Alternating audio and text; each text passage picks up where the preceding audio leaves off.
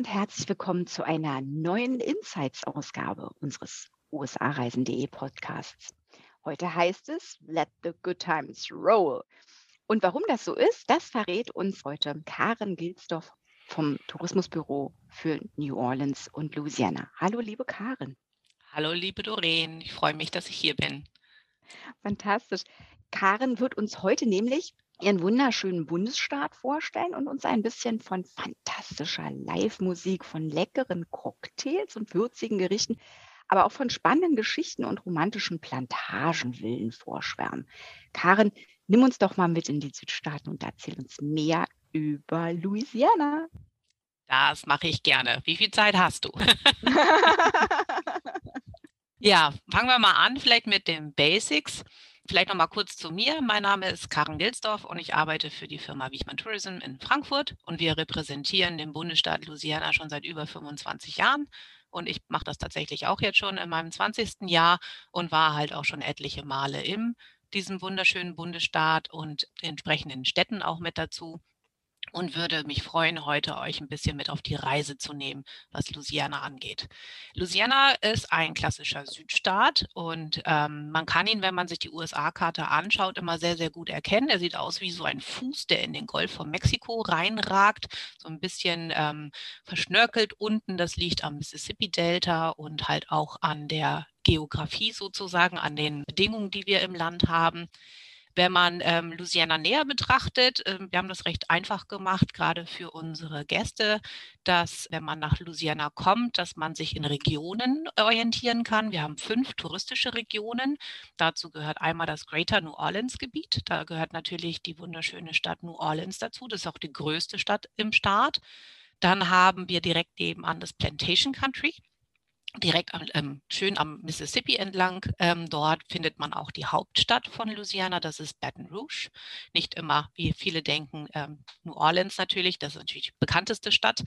Dann haben wir eine sehr tolle Region, da sprechen wir später sicherlich auch nochmal drüber, das ist das Cajun Country. Wenn jemand vielleicht Tabasco zu Hause im Schrank hat, ähm, die Flasche war schon mal im Cajun Country, ähm, ihr müsst es dann mal nachholen. Das ist also, wie gesagt, die Heimat von ähm, Tabasco. Das liegt auf Every Island. Das ist eine wunderschöne Region, ganz speziell mit einzigartiger Kultur. Dann haben wir noch die sogenannten Crossroads. Da haben wir unheimlich viele State Parks und Natur und schöne Städte zu finden. Und abschließend ganz oben im Norden im Bundesstaat ist das Sportsman's Paradise. Das ist so die Verbindung in Richtung Texas, Arkansas und Mississippi. Da habe ich dann auch jetzt schon drei Bundesstaaten Staaten genannt, an die Louisiana grenzt.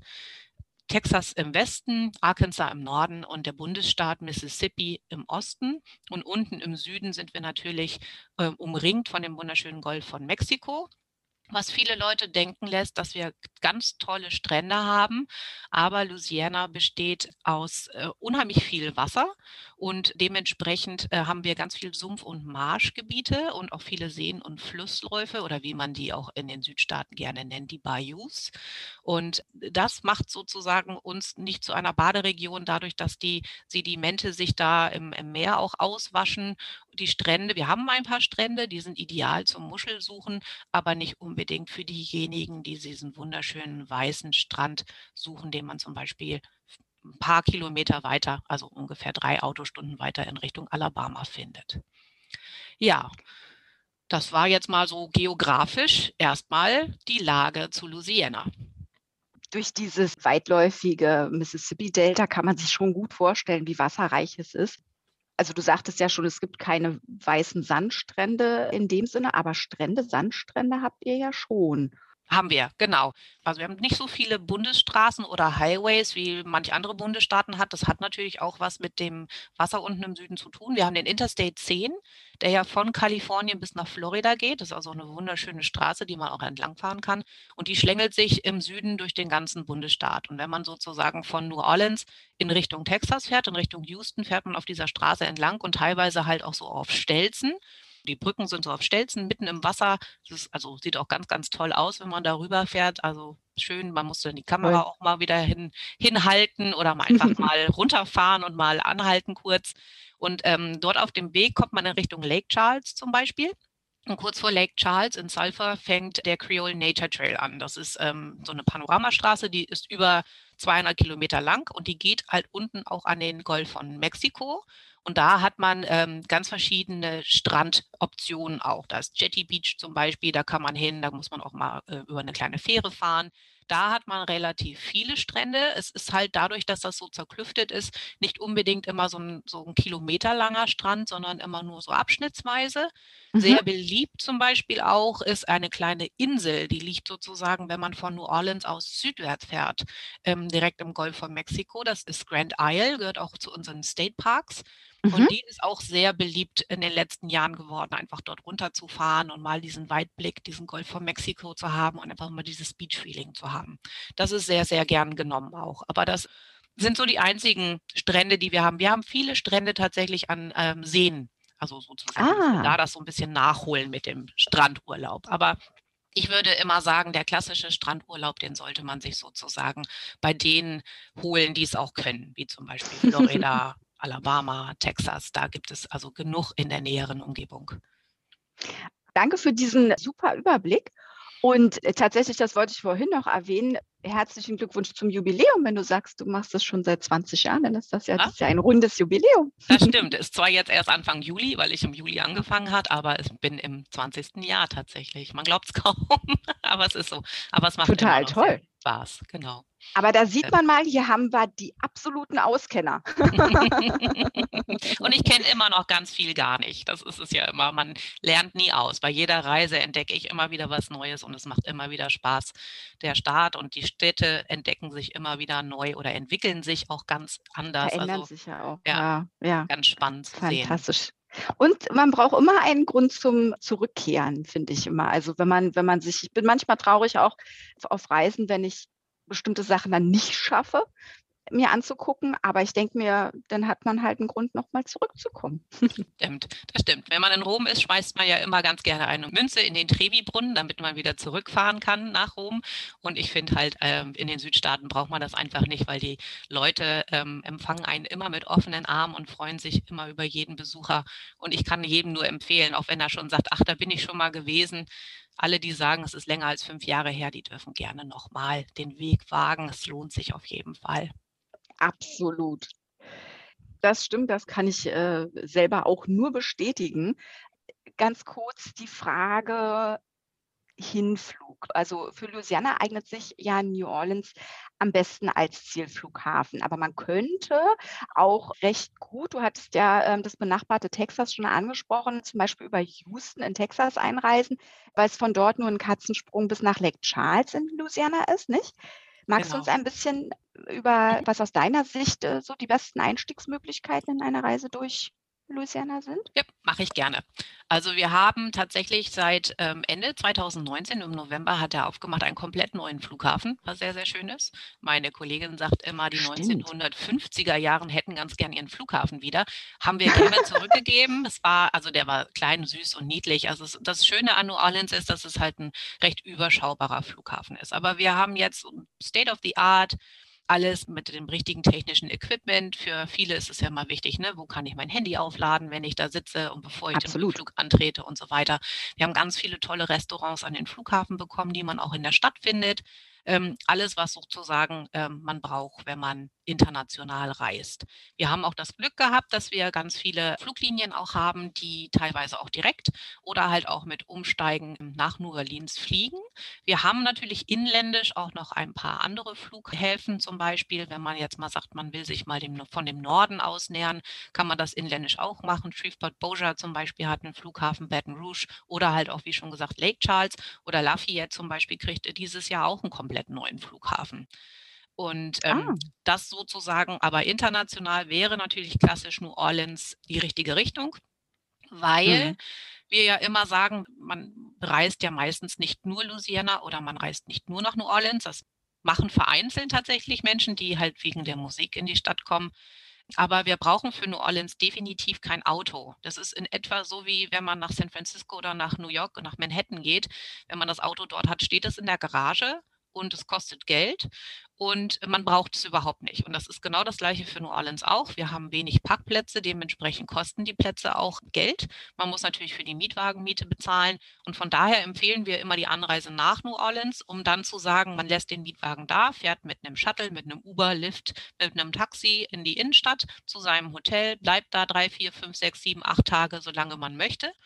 Und dann hinterher wenn man dann weiter in die Südstaaten reisen möchte, lässt man sich wieder zurücktransportieren sozusagen zum Flughafen oder man kann nach Baton Rouge fahren und sich dort sein Camper entgegennehmen und dann die Rundreise durch die Südstaaten beginnen. Das macht am meisten Sinn.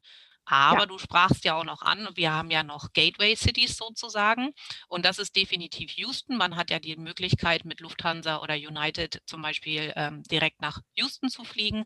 Und von dort aus ist es ungefähr zwei, zweieinhalb Stunden bis nach Lake Charles. Und wie gesagt, wie ich vorhin schon sagte, diese Interstate 10 geht auch direkt durch Houston. Man kann zum Beispiel halt auch wunderbar die westlichen Regionen, also ne, wenn man in Richtung Texas rübergeht zum Beispiel, dann auch mit äh, Louisiana kombinieren, was sehr, sehr schön ist. Ähm, da hat man ja auch wunderschöne Städte, die man sich anschauen kann, tolle Strände, ähm, Nationalparks und das dann halt mit der Kultur, der Musik und dem schönen Essen, die wir haben, dann zu verbinden, ist super.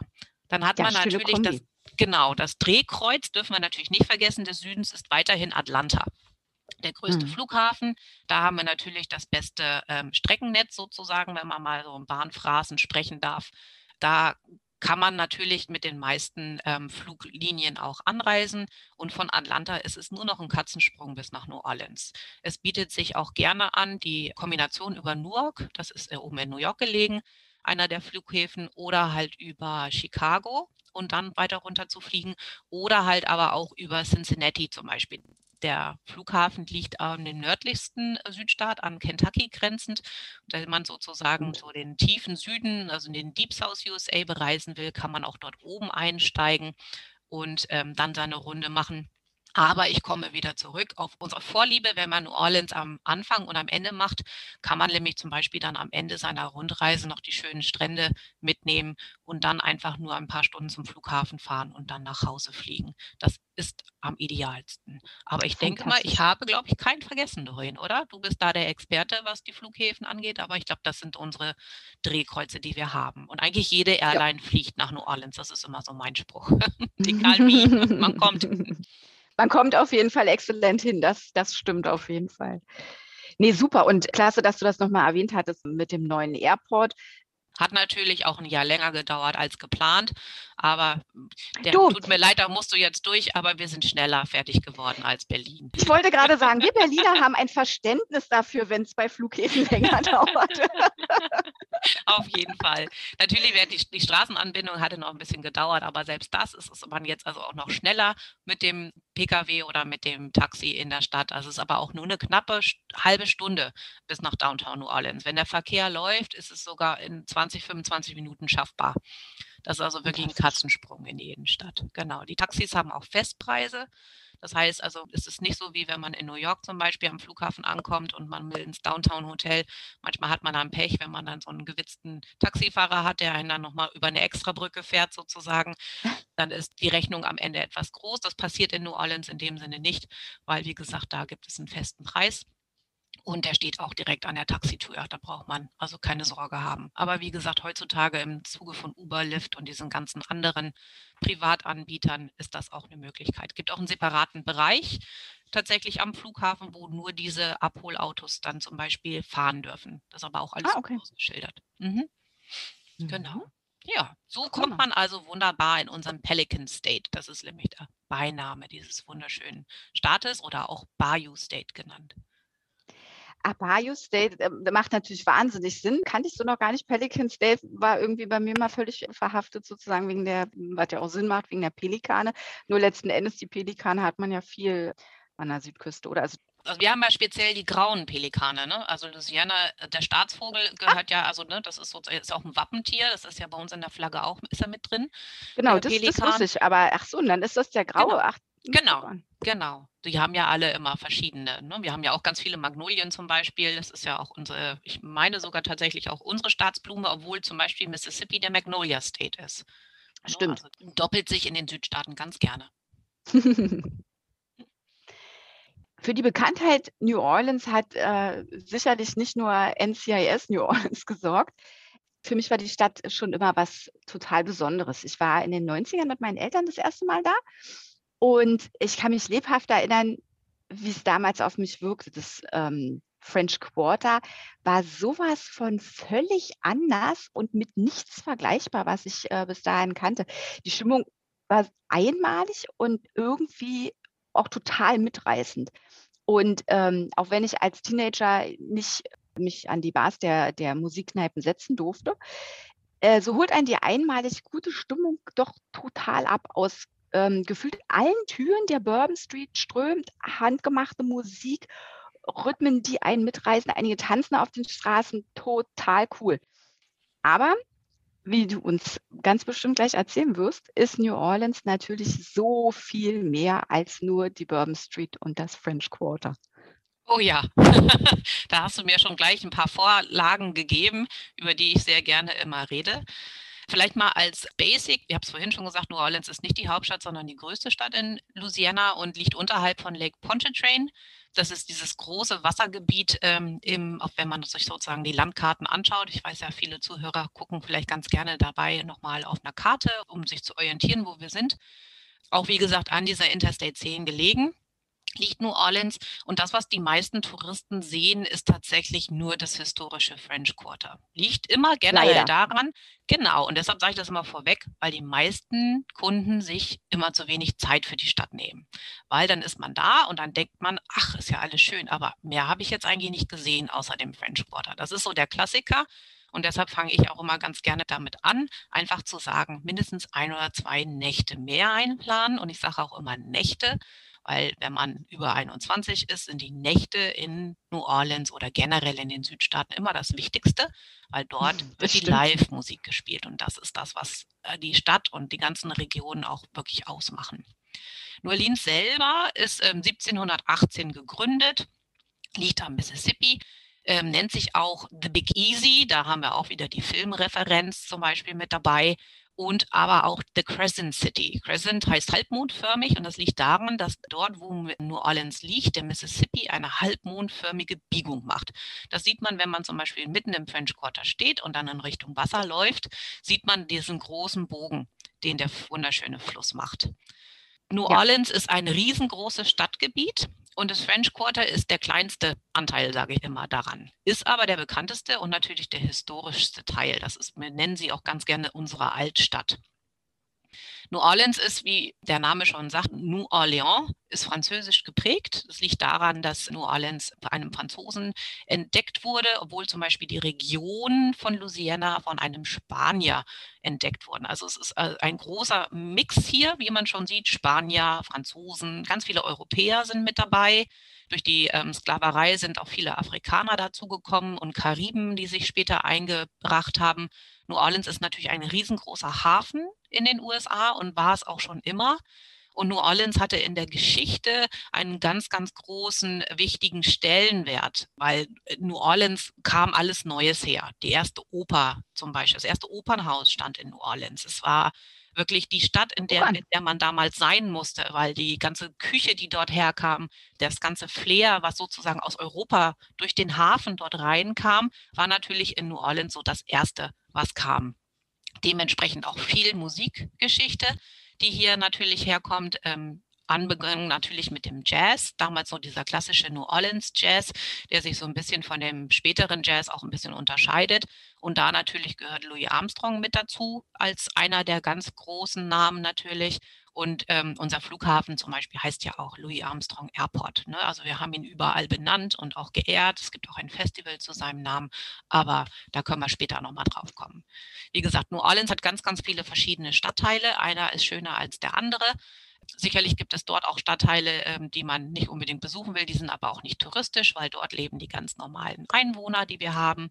Und von daher gibt es unheimlich viel zu entdecken. Du hast vorhin jetzt mal gesagt, die Bourbon Street. Die Bourbon Street ist sicherlich die bekannteste Straße für New Orleans. Ich sage immer gleich dazu, wenn man jemand schon mal auf Mallorca war und man kennt den Ballermann, die Schinkenstraße, dann ist das wirklich vergleichbar, wenn nicht sogar noch ein bisschen hm, nicht ganz so schön vielleicht. Also die Bourbon Street ist ähm, meine man sagt im Amerikanischen so schön, my least favorite street.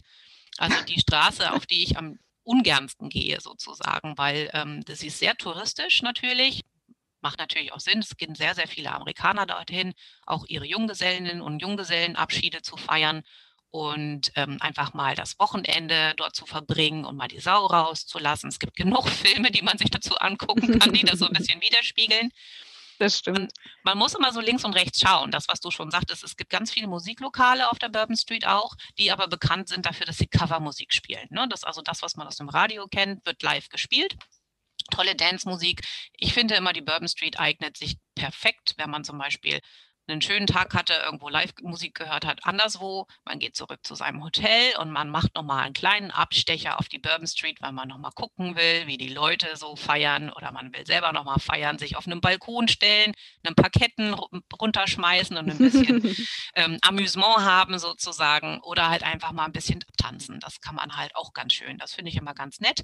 So, wenn man den Stimmt. Abend noch nicht ganz so beschließen möchte und noch ein bisschen in Feierlaune ist, dann kann man da nochmal so ein bisschen die Sau rauslassen sozusagen. Aber für diejenigen, die wegen der Musik nach New Orleans kommen und wegen dem Charme, sollten bitte nicht den Fehler machen, den ersten Schritt auf die Bourbon Street zu begehen. Jetzt haben wir aber über das French Quarter noch gar nicht richtig gesprochen, sondern nur über die Bourbon Street. genau, wie gesagt, gehört mit dazu. Es gibt auch ein paar ganz klassische ähm, Restaurants und Kneipen, die äh, auch aus New Orleans nicht wegzudenken sind, die direkt auf der Bourbon Street liegen. Auch wunderschöne Hotels, zum Beispiel das Royal Sonesta gehört, also ist ein kompletter Block zum Beispiel auf der Bourbon Street. Die hat dann unten die Desire Oyster Bar zum Beispiel mit drin, wer ganz gerne mal frische Austern essen möchte oder sich auf eine schöne Bar setzen möchte. Oder das Hotel empfiehlt sich auch gerne, wer wirklich ähm, eine schöne Unterkunft haben möchte. Es sind natürlich noch viele andere ähm, Hotels und Bars auf der Bourbon Street, aber nur mal so zu nennen, es gibt auch die schönen Ecken. Wenn man zum Beispiel Absolut. das Genau, wenn man zum Beispiel das French Quarter so nimmt, dann kann man das, wenn man auf der Karte schaut, also in Westen und Osten einteilen. Und der östliche Teil vom French Quarter ist ähm, der Teil, in dem die Einheimischen wohnen. Da gibt es dann auch keine Hotels mehr großartig, auch keine Bars.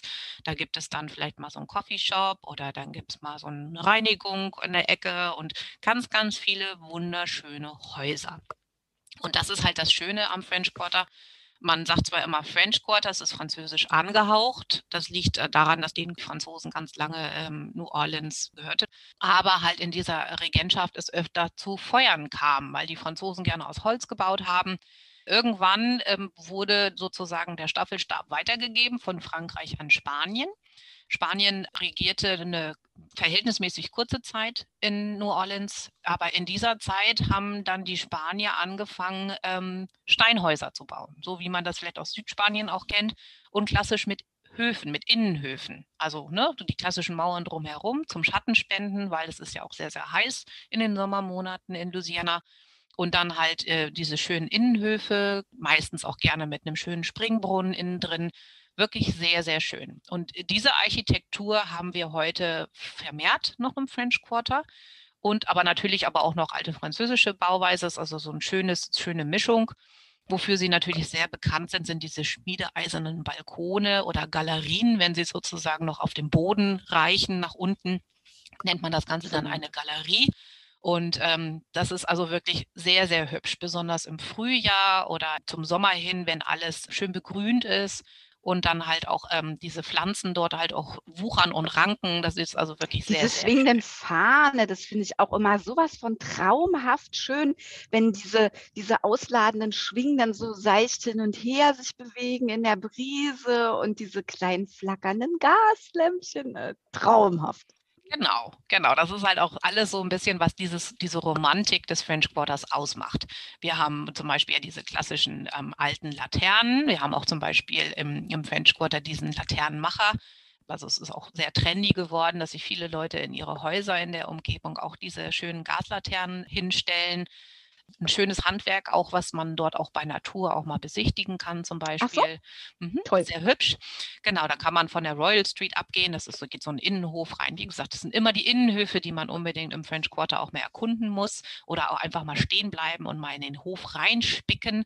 Ich ähm, hatte mal das Vergnügen, dass mich mal damals ein Koch eines sehr schönen Restaurants mal mitgenommen hat in sein Heim. Das war mitten im French Quarter und ähm, dann mal eine, die Fassaden relativ unscheinbar, aber er machte die Tür auf und dahinter war ein Paradies schlechthin. Also es ist immer wow. das, was dahinter steckt. Und das ist, passt so typisch für New Orleans. Es ist so, das, was dahinter steckt, ist das, was es nachher auch ausmacht.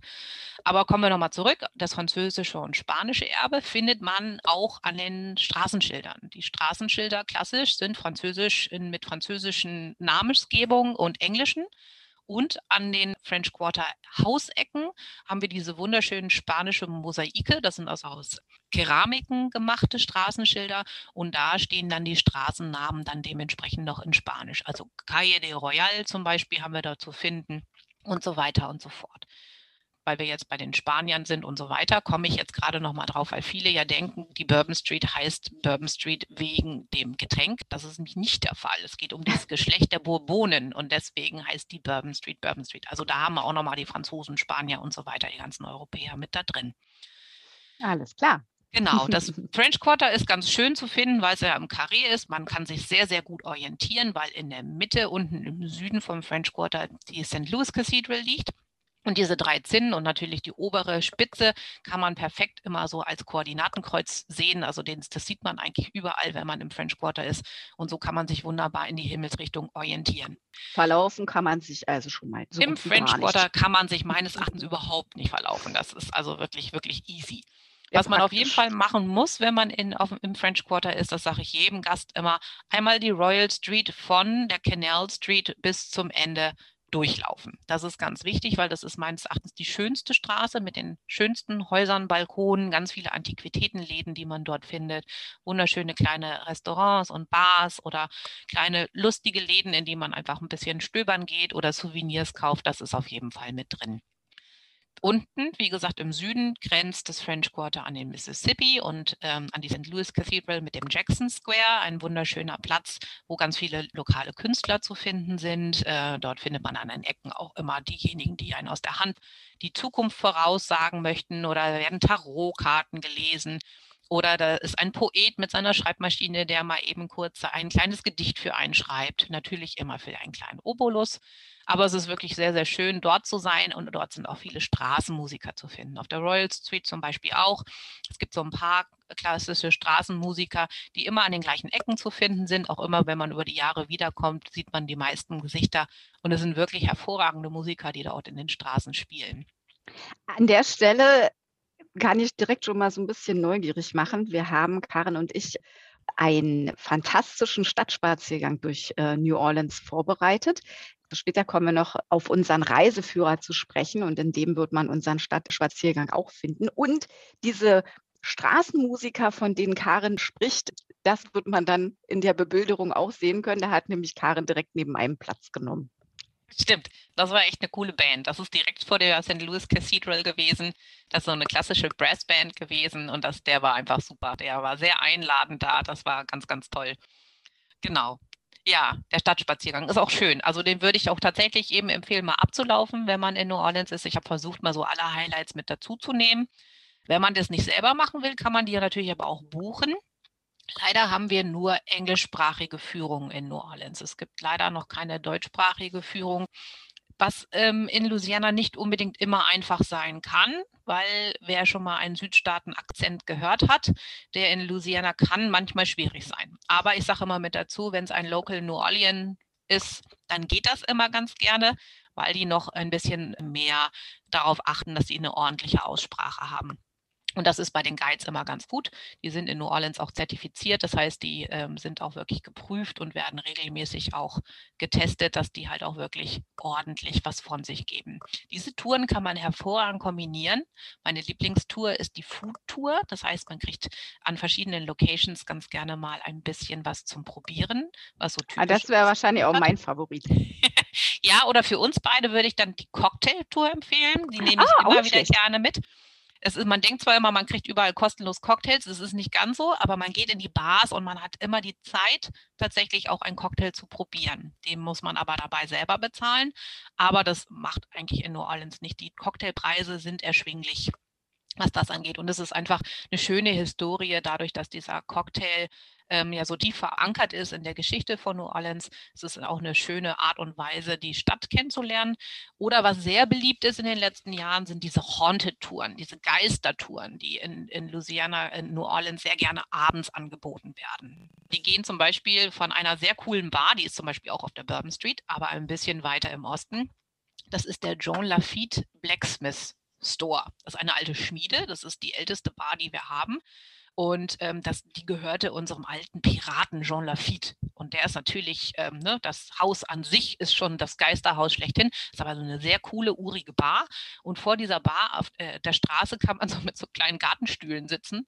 Also relativ, cool. ähm, ja, ja, es ist, also ich gehe da gerne hin und äh, wenn man, wenn ich so ich habe so eine Tradition, wenn ich nach New Orleans komme, alles erstmal ablegen, eben kurz frisch machen, äh, bequeme Schuhe anziehen und dann muss ich als erstes dem Mississippi guten Tag sagen. Das ist das Erste, was ich mache, wenn ich nach New Orleans komme. Ich muss einmal Hallo sagen, ich bin wieder da. Und ja, sehr cool. gehe ich meistens durchs French Quarter zurück, immer über den Jackson Square und gucke, was sich da so getan hat. Und dann gehe ich zum Beispiel ganz gerne in diese alte Schmiede und hole mir ein Bier ein schönes kaltes, setze mich draußen, in diesen, wenn ich einen Stuhl kriege. Aber meistens geht das ganz gut, wenn man zum Beispiel auch ein bisschen früher kommt als zur Stoßzeit. Und dann setze ich mich da draußen hin und mache People Watching. Und dann kommen da ganz viele Leute vorbei, diese Eselskutschen rauschen da dran vorbei, machen da auch gerne einen Stopp. Und dann kommt die Kellnerin nämlich an diese Kutsche und nimmt die Drink Order entgegen. Macht sie meistens Ach, abends, cool. tagsüber nicht unbedingt, aber abends gibt es dann immer dort einen Stopp und dann kann man sich sozusagen, und das ist ja das Schöne an French Quarter in New Orleans, da kann man seinen Cocktail im Plastikbecher auch draußen einfach durch die Gegend tragen und auch trinken. Das ist also legal in New Orleans. In anderen Städten ist das nicht so. In New Orleans darf man in seinem Plastikbehälter, es gibt sogenannte Go-Cups überall, seine Cocktails, Biere, Weinchen und so weiter vor sich hinschlürfen. Also wirklich sehr, sehr schön.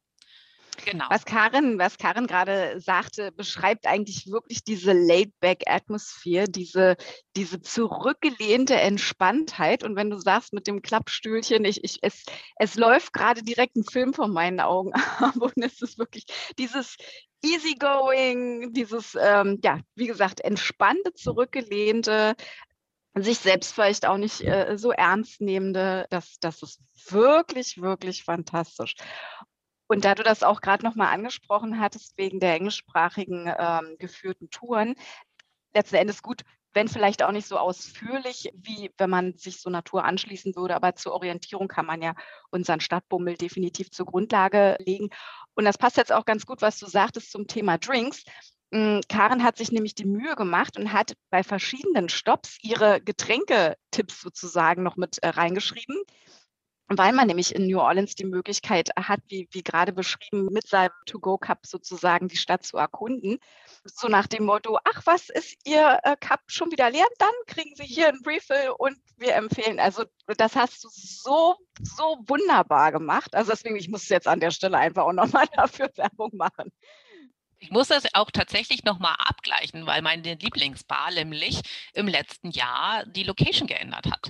Das Tujax, wo ich immer sehr, sehr gerne reingegangen bin, das gibt es immer noch, aber das ist nicht mehr am Ende der Decatur Street, sondern die sind sozusagen jetzt am Anfang der Decatur Street. Die sind sozusagen in Richtung Crescent City Brew House gezogen, was eine sehr, sehr coole ähm, Bierkneipe ist. Also auch ein tolles Restaurant mit ganz tollen ähm, einheimischen Köstlichkeiten, aber mit ganz vielen tollen Bier. Liegt daran, dass äh, der Besitzer oder der jetzt noch Mitinhaber, der ist äh, auch jetzt schon eigentlich im Rentenalter, der ist ein Braumeister aus Deutschland, der dorthin gegangen ist und diese Bar aufgemacht hat. Und die haben halt immer noch Tradition. Es gibt zum Oktoberfest immer Oktoberfestbier, es gibt ein Hefeweizen, ein Kölsch und all das immer mit dazu. Aber natürlich auch heimische Biere, weil Louisiana hat ganz, ganz tolle Biere. Wir haben ganz viele Brauereien, große und auch kleine Microbreweries und so weiter. Aber zum Beispiel ein Abita-Bier muss man auf jeden Fall mal getrunken haben, wenn man in Louisiana ist. Nicht unbedingt das Raspberry Flavor, obwohl für diejenigen, die kein Bier mögen, ist das immer der, habe ich mir immer sagen lassen, immer das der richtige Einstieg für so ein Bier. Aber mein, mein Lieblingsbier ist zum Beispiel das Amber. Das ist etwas so das rot, rötliche Bier von Abita. Sehr, sehr lecker, sehr köstlich. Genau. Ja, da durfte ich auch schon bei einer Führung und Verkostung mit dabei sein. Und ja, wie du schon sagtest, also ich war extrem angetan von dem, von dem Erdbeerbier. Und ich meine, ich habe als zweites noch Pfirsich gekauft und dann hatte ich das meinem Freund dann zum Kosten gegeben. Und das, ähm, ja, also wenn man gerade diese aromatisierten Biere, wenn man der Traditionsbiertrinker ist, dann, ähm, dann, dann wird das wahrscheinlich nicht so das Ding sein. Aber es gibt so viele, wie du schon sagst, so viele verschiedene Sorten. Da lohnt wirklich ein, ein Stop und sich mal durchzuprobieren. Und viele bieten ja auch durch die Samples die Möglichkeit an, sein perfektes äh, Bier zu finden. Und die Bartender, die sind auch sehr geduldig, finde ich, und extrem gut informiert zum Großteil, sodass die einem wirklich, wenn man sagt, das und das ist meine geschmackliche Richtung, das gefällt mir sozusagen äh, auch zu Hause ganz gut oder ähnliches, dass sie einem dann wirklich auch das empfehlen, was ja besser zu seinem Geschmack passt. Genau, wenn wir jetzt schon beim Thema Bier sind, kann man zum Beispiel, weil du was sagtest mit den Samples, es gibt ja in den USA in diesen Brauereien ganz gerne diese Flights of Bier. Das heißt, man kriegt so ein Holzbrett, da sind so kleine Gläschen drauf. Da kann man sich meistens seine eigenen zusammenstellen, die man mal probieren möchte von den lokalen Brauereien. Was wir ganz neu haben, ist, wir haben wirklich, also in den letzten vier, fünf Jahren sind in New Orleans ganz viele Brauereien dazugekommen. Und wir haben jetzt auch äh, so, so ein Brauereien-Touren, also richtig, die Ach, man cool. buchen kann und die gehen dann durch die verschiedenen verschiedenen Brauereien. Man kann da Tastings machen. Sehr, sehr cool. Und wer das vielleicht aus anderen Staaten vielleicht kennt, es gibt ganz viele von diesen Pop-up-Biergärten. Das heißt, diese Brauereien haben hinten dran wie so ein Biergarten, relativ einfach gehalten mit so ein paar Stehtischen, manchmal auch so ein paar Sitzgelegenheiten. Richtig schön. Also das ist dann halt außerhalb cool. vom French Quarter. Also da muss man wieder rauskommen, wie gesagt. Aber ähm, um das French ein Quarter vielleicht einfach nochmal kurz abzuschließen, weil wir, es ist halt einfach, das Thema ist einfach so vielseitig und es ist so viel zu entdecken in New Orleans. Aber was ich noch sagen wollte, im Norden vom French Quarter findet man diesen wunderschönen Armstrong Park, auch hier wieder nach Louis Armstrong benannt, eine wunderschöne Grünfläche. Da gibt es auch verschiedene Festivals über die Sommermonate oder Live-Musik-Acts aber auch sehr schön einfach mal durchzuwandern, um so ein bisschen auf der Historie von Louis Armstrong zu laufen. Und direkt nebenan, ja nicht direkt, aber in unmittelbarer Nähe davon, ist der älteste oberirdische Friedhof in New Orleans. Das ist der St. Louis Cemetery Nummer 1. Wer sozusagen ähm, Easy Rider gesehen hat. Das ist der Friedhof, der in dem Film auch vorkommt. Nach diesen Drehaufnahmen wurde nie wieder eine Drehaufnahme auf diesem Friedhof erlaubt, weil ähm, die sich damals keine Lizenz dafür geholt haben, sondern oh. einfach illegal darauf gegangen sind, ja, und ein bisschen verwüstet haben. Aber das ist Hoppla. dieser besagte Friedhof. Dort lebt auch unsere Voodoo-Priesterin Marie Lavaux begraben, unser Bürgermeister und so weiter und so fort. Also historisch sehr, sehr interessant.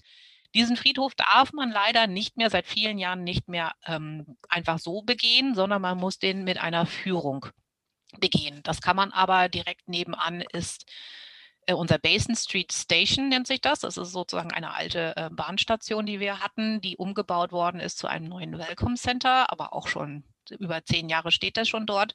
Da kann man sich Informationen holen zur Stadt. Dieser ähm, rote Hop-on, Hop-off-Bus zum Beispiel hat dort auch eine Station. Da kann man also auch ein- und aussteigen. Und die vermitteln zum Beispiel dann auch die Touren, die ähm, geführten Touren über diesen Friedhof. Sehr schön. Man kann in diesem, in der Basin Street Station auch sehr schön ähm, sich auch noch ein bisschen was anlesen zur Historie oder halt, was man touristisch in Louisiana und in New Orleans alles so machen kann. Sehr schön. Und zum Beispiel unser, einer von unseren Campgrounds, also unseren AV-Plätzen, die findet man auch direkt da an der Ecke. Hinten dran gibt es so einen luxuriösen Campground, wo man sozusagen, wenn man mit dem Camper nach New Orleans kommt, den auch dort abstellen kann. Ah, guter äh, Alles sehr praktisch. Genau. Absolut.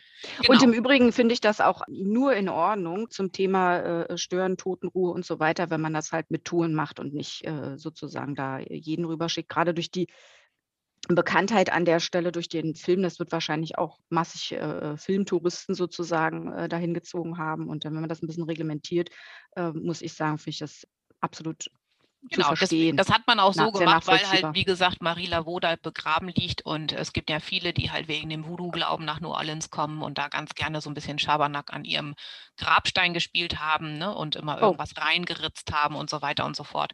Und das wollte man halt so ein bisschen umgehen ja. und deswegen hat man den einfach äh, mal geschlossen für die Öffentlichkeit.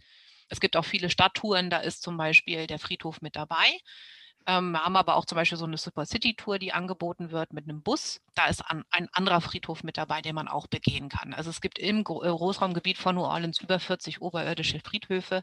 Es gibt immer mal einen, den man mal begehen kann. Wenn man sagt, man möchte die Tour jetzt nicht unbedingt machen, aber möchte mal so einen Friedhof gesehen haben, ähm, kann man das sicherlich auch so machen. Obwohl die Historie, wenn man da geführt drüber gebracht wird, man kriegt unheimlich viel erzählt über diese ganze äh, Bestattungstechniken und warum man das so macht und diese ganze Geisterglaubengeschichte. Das ist sehr spannend und sehr interessant. Also ich höre immer wieder gerne zu, weil jeder Guide erzählt auch immer wieder eine andere Geschichte. Ich lerne auch nie aus, was das angeht. Ja, total cool. Da wollte ich an der Stelle nämlich auch gleich nochmal fragen. Zum einen, ähm, also ich hatte damals, also 2017 praktisch auch das Vergnügen, mal an so einer ähm, Geistertour dabei zu sein, die uns unter anderem auch zu einem Haus führten, was bei, war das American Horror Story? Nee, das war. Das ist wahrscheinlich das La Laurie House im ja. French Quarter. Das gehörte ja. mal früher Nicolas Cage. Genau, das ist so das Most Haunted House, was wir im French Quarter haben. Das ist so das Ende immer jeder Geistertour. Da stehen dann ah. alle. genau, genau wo, wo, diese, wo diese äh, fürchterliche Frau drin, ja. drin wohnte, die dann oben ihre Sklaven äh, da ganz auf Madame. Art und Weise um genau. Gottes Willen. Und die Frage war, also wie gesagt, ich hatte eine, eine Geistertour, wo das mit dabei war, also Außenbesichtigung an der Stelle halt nur. Aber jedenfalls, was ich fragen wollte, haben solche Geistertouren üblicherweise dann auch so einen Friedhofsstopp mit dabei? Nee, die gehen mhm. tatsächlich nur durchs French Quarter. nächtens werden die Friedhöfe auch zugemacht, weil das sind, das sind natürlich Friedhöfe. Also ich meine, ne, das ist mal hier, da spielt man immer dieses Mut oder Wahrheit oder was auch immer und man geht nachts über den Friedhof. Nee, die werden ganz gerne zugemacht, halt einfach auch, damit da kein Schabernack stattfindet und so Völlig weiter. Das muss man auch nicht machen, weil man sieht halt nichts, das sind auch keine Lampen. Das macht dann keinen Sinn. Man geht ganz gerne vielleicht am Tor nochmal vorbei und erzählt so ein bisschen. Aber diese Haunted-Touren gehen meistens eigentlich durch das French Quarter und da werden halt dann Geschichten und Anekdoten erzählt von, was alles irgendwo mal stattgefunden haben sollte. Genau. Und weil wir das gerade ja auch ansprachen zum Thema Grund der oberirdischen Bestattung, das liegt, wenn ich richtig informiert bin, äh, an dem sehr niedrigen Meeresspiegel, ne, auf, auf dem die Stadt liegt. Genau, New Orleans liegt teilweise auf normal Null aber teilweise auch bis zu drei Meter unterhalb des Meeresspiegels. Darunter, ne? Ja. Genau, genau. Das hatten, das ist, ja, wie gesagt, man kann das ganz gut sehen, wenn man zum Beispiel diese Super City Tour macht, dann fährt man an diesen verschiedenen ähm, Kanälen vorbei. Dadurch, dass wir viel Wasser haben, muss natürlich auch viel kanalisiert werden, damit das ähm, für so eine Stadt auch machbar ist. Und dann fährt man teilweise über wirklich recht hohe Dämme rüber oder Brücken, die dann hochgehen und man kann richtig sehen, wie auf der anderen Seite man in eine Senke reinkommt. Und ähm, das sind dann halt sozusagen diese Fälle, wo halt dann, ähm, wo man sich sozusagen unterhalb des Meeresspiegels begibt. Da sind dann halt aber auch Flutmauern gebaut, ähm, damit wir zum Beispiel durch das ganze Wasser halt keine Probleme haben mit Überschwemmungen und so weiter. Hm. Kommt immer mal wieder dazu. Wir haben in den letzten Jahren sehr, sehr viele Regenfälle immer in den Frühjahrsmonaten gehabt und natürlich dann auch mit dazugehend das viele Schmelzwasser, was dann sozusagen aus dem Norden in Mississippi runterkommt und der Mississippi gerne auch mal ähm, sozusagen Oberkante Unterlippe steht. Ja. Und ähm, aber die Flutmauern Knock on Wood hält alles gut. Genau, das sieht man auch, wenn man unten am French Quarter ist, sieht man diese großen Stahltüren, die sozusagen zugemacht werden, wenn es ähm, soweit ist, dass man sagt, man muss einfach vorsichtig werden. Mhm. Genau. Bringt mich jetzt aber zu dem Thema, weil wir jetzt eben im Norden vom French Quarter waren. Jetzt gehen wir nochmal in den Süden, weil das Wichtige am Süden vom French Quarter ist natürlich äh, unten der Mississippi und die dazugehörenden Schaufelraddampfer. Das Bild kennt natürlich jeder, ne, mit diesem wunderschönen Dampfbetrieb, einem Schaufelrad auf diesen schönen alten historischen Schiffen, den Mississippi hoch und runter fahren. Ich sage immer, das ist immer Tom Sawyer, Huckleberry Finn jeder, der das schon mal gemacht hat, weiß, dass es nicht Tom Sawyer und Huckleberry Finn ist, aber es ist Nostalgie pur. Also viele sagen auch, es ist kitschig. Ich sage immer, das ist ein Kitsch, den man unbedingt gemacht haben muss, wenn man nach New Orleans kommt.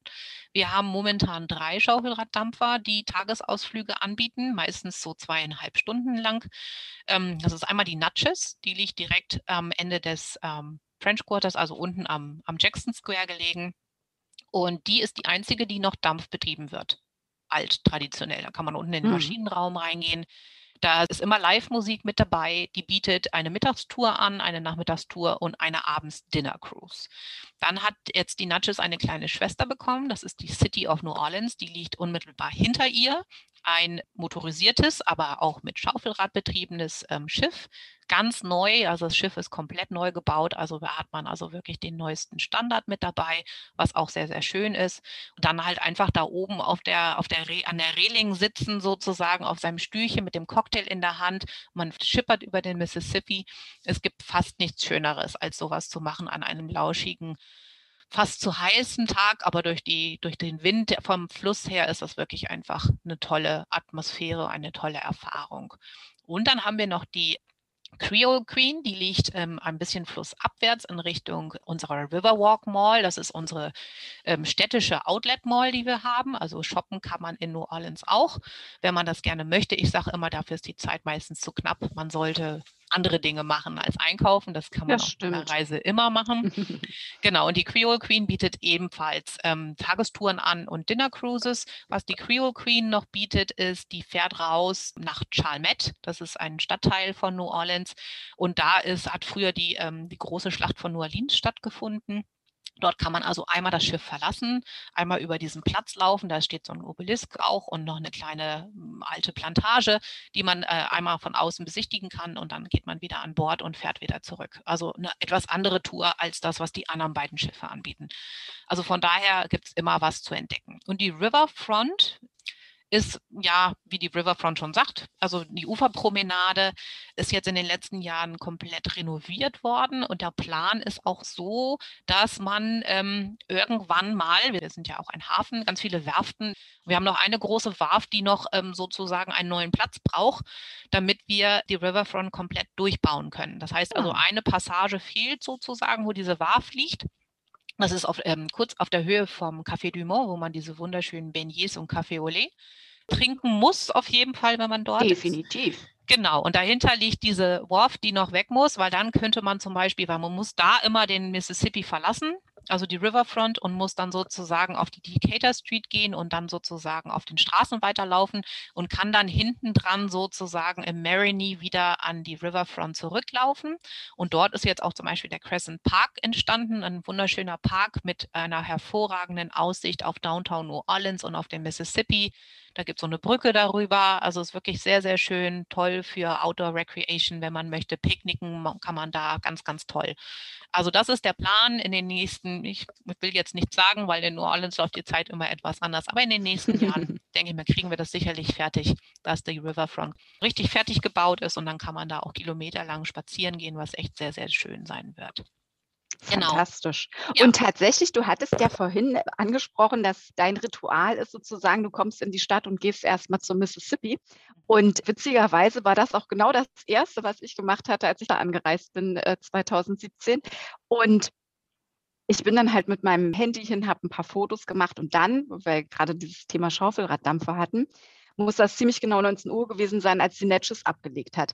Und dann, wenn im Prinzip dieses Horn losgeht, ne, also dieser, heißt das Horn? Was sagt man denn eigentlich? Ich glaube schon, fast. Ja. Also ich meine, das ist ja, die haben ja vorher dieses Dampforgelkonzert, was sie spielen, bevor sie fahren. Das hört man ja Mhm. auch immer im ganz French Quarter.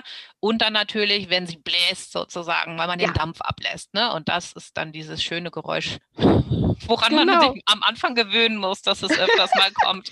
Genau. Genau, genau. Aber das, das war, das war mega schön. Und da hatte ich gleich ein Video davon gedreht, weil die dann eben auch am Abfahren war. Und also wie du das auch beschrieben hattest. Ja, klar kann man sagen, es ist ähm, vielleicht eventuell ein bisschen kitschig, aber liegt auch wieder halt im Auge des Betrachters. Und ich finde, das ist so eine schöne weitere Facette zur Romantik der Stadt und der Südstaaten letzten Endes. Mhm. Wir waren jetzt eben unten im Café du Mont, unten an der Decatur Street. Da muss man auf jeden Fall einmal Beignets gegessen haben. Dieser äh, Chicory-Kaffee, den man da unten kriegt, ist immer so eine Geschmackssache. Aber wenn man in New Orleans ist, das muss man einmal mitgenommen haben. Man kann ihn auch to go essen, zum Beispiel dann schön am Mississippi, wenn man möchte, wenn die Schlangen dann zu lang sind, was sie ganz gerne sind. Man geht aber die Decatur Street zum Beispiel unten weiter und dann kommt man ins Stadtteil Marigny. Und in Marigny gibt es die Straße für Musikbegeisterte schlechthin. Und das ist die Frenchman Street. Und auf der Frenchman Street ähm, findet man ein Musiklokal nach dem nächsten, äh, auch ein paar Restaurants mit dabei. Da stehen auch Foodtrucks abends. Da ist auf der Straße so viel Remi-Demi, da ist wirklich viel los. Und das ist die richtige Musik der Stadt. Da gibt es die richtigen Band, die ihre eigenen Songs spielen. Da ist ähm, verschiedene Musikrichtungen, die man findet. Zum Wochenende hin gibt es dann einen wunderschönen Kunstmarkt, den man sich anschauen kann. Das ist wirklich toll. Das Marigny selber hat auch ein paar neue Hotels mit dazu bekommen. Es ist so ein richtig trendy Viertel sehr karibisch angehaucht. Auch da sind die Häuser mal pink, mal blau, mal gelb, mal grün. Also wirklich traumhaft schön. Also deine Kamera würde glühen sozusagen, wenn du da durchläufst. Genau. Und hinter an dem Marigny liegt noch das Bywater. Und da haben wir zum Beispiel das Music Box Village. Das ist auch so eine, das sieht so aus wie so eine Containerbretterbude, Park sozusagen. Und da gibt es auch öfters mal Live-Konzerte, Poetry Slams, irgendwelche Darbietungen. Da muss man dann immer mal schauen. Und mal als Tipp für alle, die sich musikalisch oder einfach, die, die sich irgendwas anschauen wollen in New Orleans, es gibt ein Magazin, das nennt sich Offbeat. Und das gibt es online, also unter offbeat.com kann man das, sich das anschauen und dann weiß man, an welchem Tag wer wo spielt.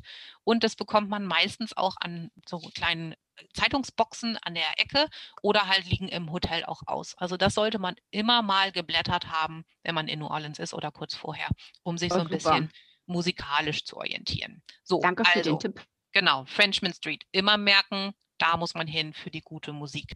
So, aber ist wunderschön. Mal, genau. Und jetzt gehen wir mal wieder zurück. Wenn wir da unten jetzt an der Frenchman Street sind, gehen wir wieder zurück in Gedanken auf meinem kleinen Spaziergang in Richtung Café du Mont. Und da unten am Mississippi kann ich in die rote Straßenbahn einsteigen, wenn ich möchte.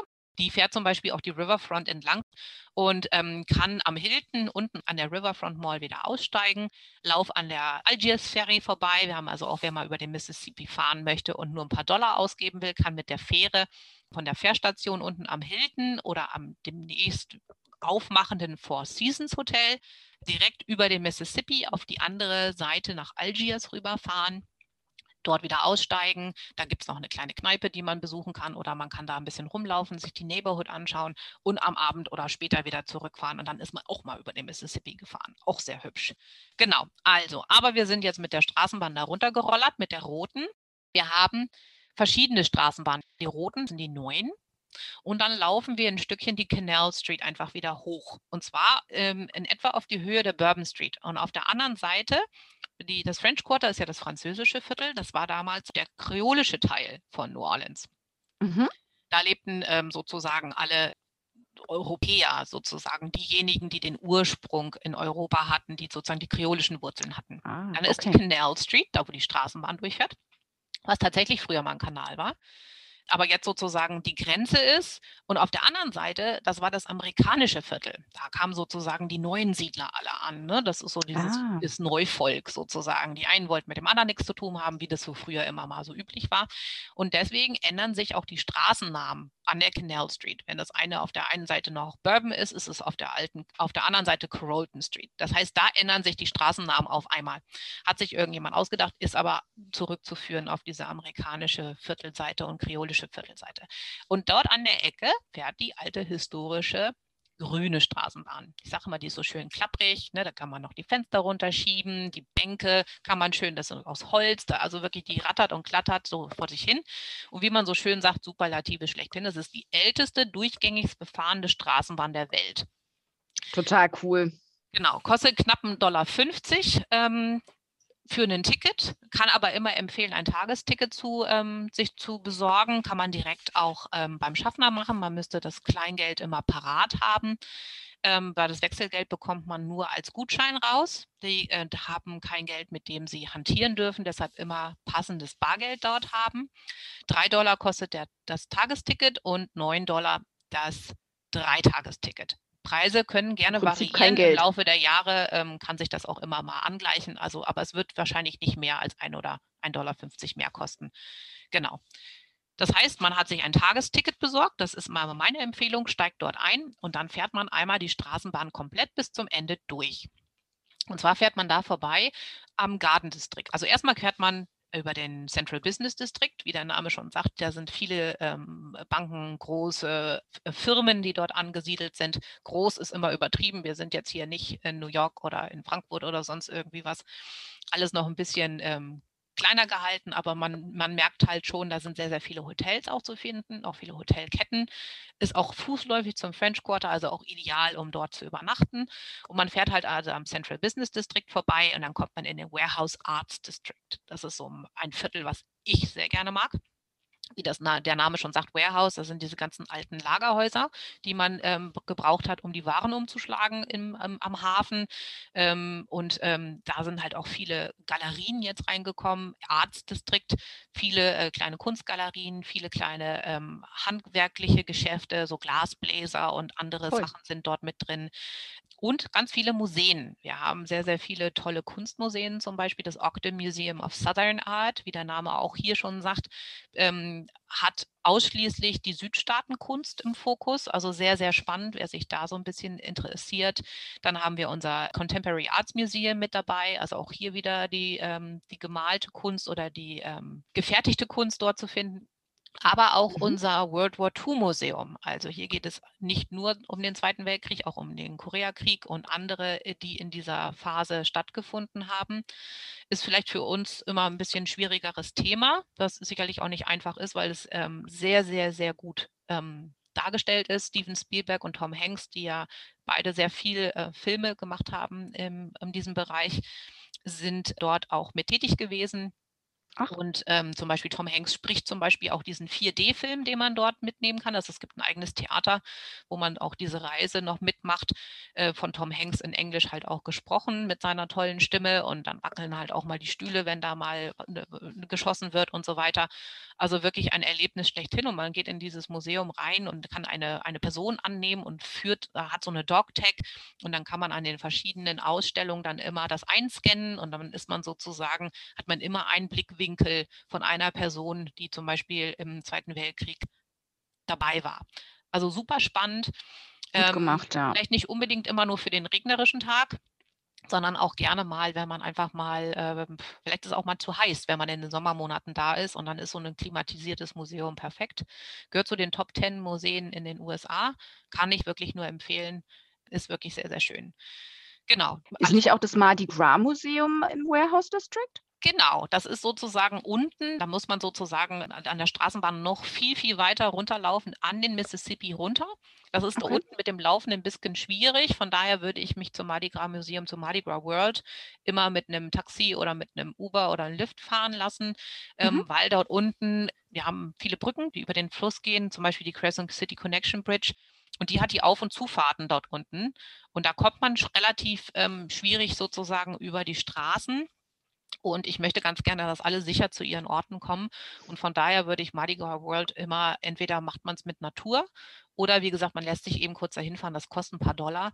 Oder mhm. man macht diese Hop-on-Hop-off-Geschichte, weil die hat auch eine Station an Mardi Gras World. Das ah, heißt, super. man könnte das sozusagen da auch mit einbauen. Das ist halt auch ein wunderschönes Museum und da geht es, wie du schon sagst, halt alles um den Karneval, um unseren Mardi Gras, der jedes Jahr halt am Faschingsdienstag stattfindet und dann das Ende auch mit unserem Aschermittwoch hat und fängt mit Epiphania, also mit dem 6. Januar an. Und das ist so diese klassische Mardi Gras-Zeit. Also nicht so wie bei uns am 11.11., .11., sondern da beginnt sozusagen die Faschingszeit ähm, am 6. Januar. Das heißt, die Neujahrsdekoration, Weihnachtsdekoration wird abgenommen und dann wird alles in den Farben lila, gold und grün dekoriert.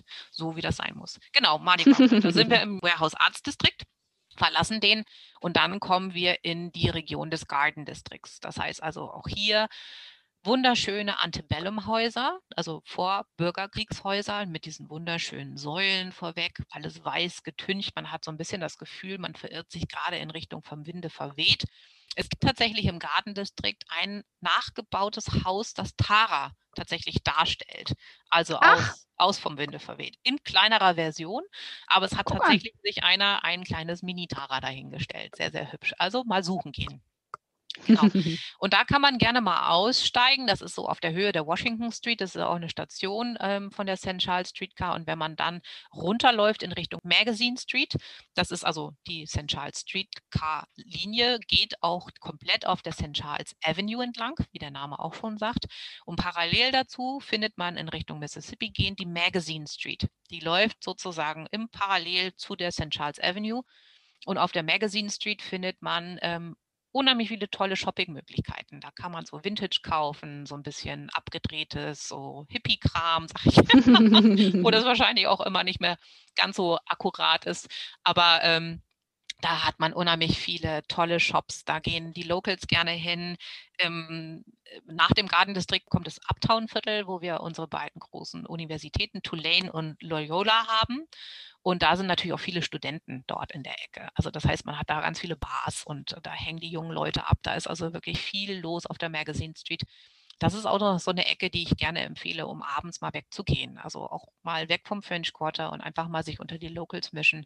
Das ist echt schön. Das, da sollte man halt hin. Und wie gesagt, wenn man da an der Washington Street aussteigt, kann man runtergehen in Richtung Magazine Street und da kommt man am Lafayette Cemetery vorbei. Das ist also der Lafayette Friedhof und auf den kann man einfach auch nochmal reinschnuppern.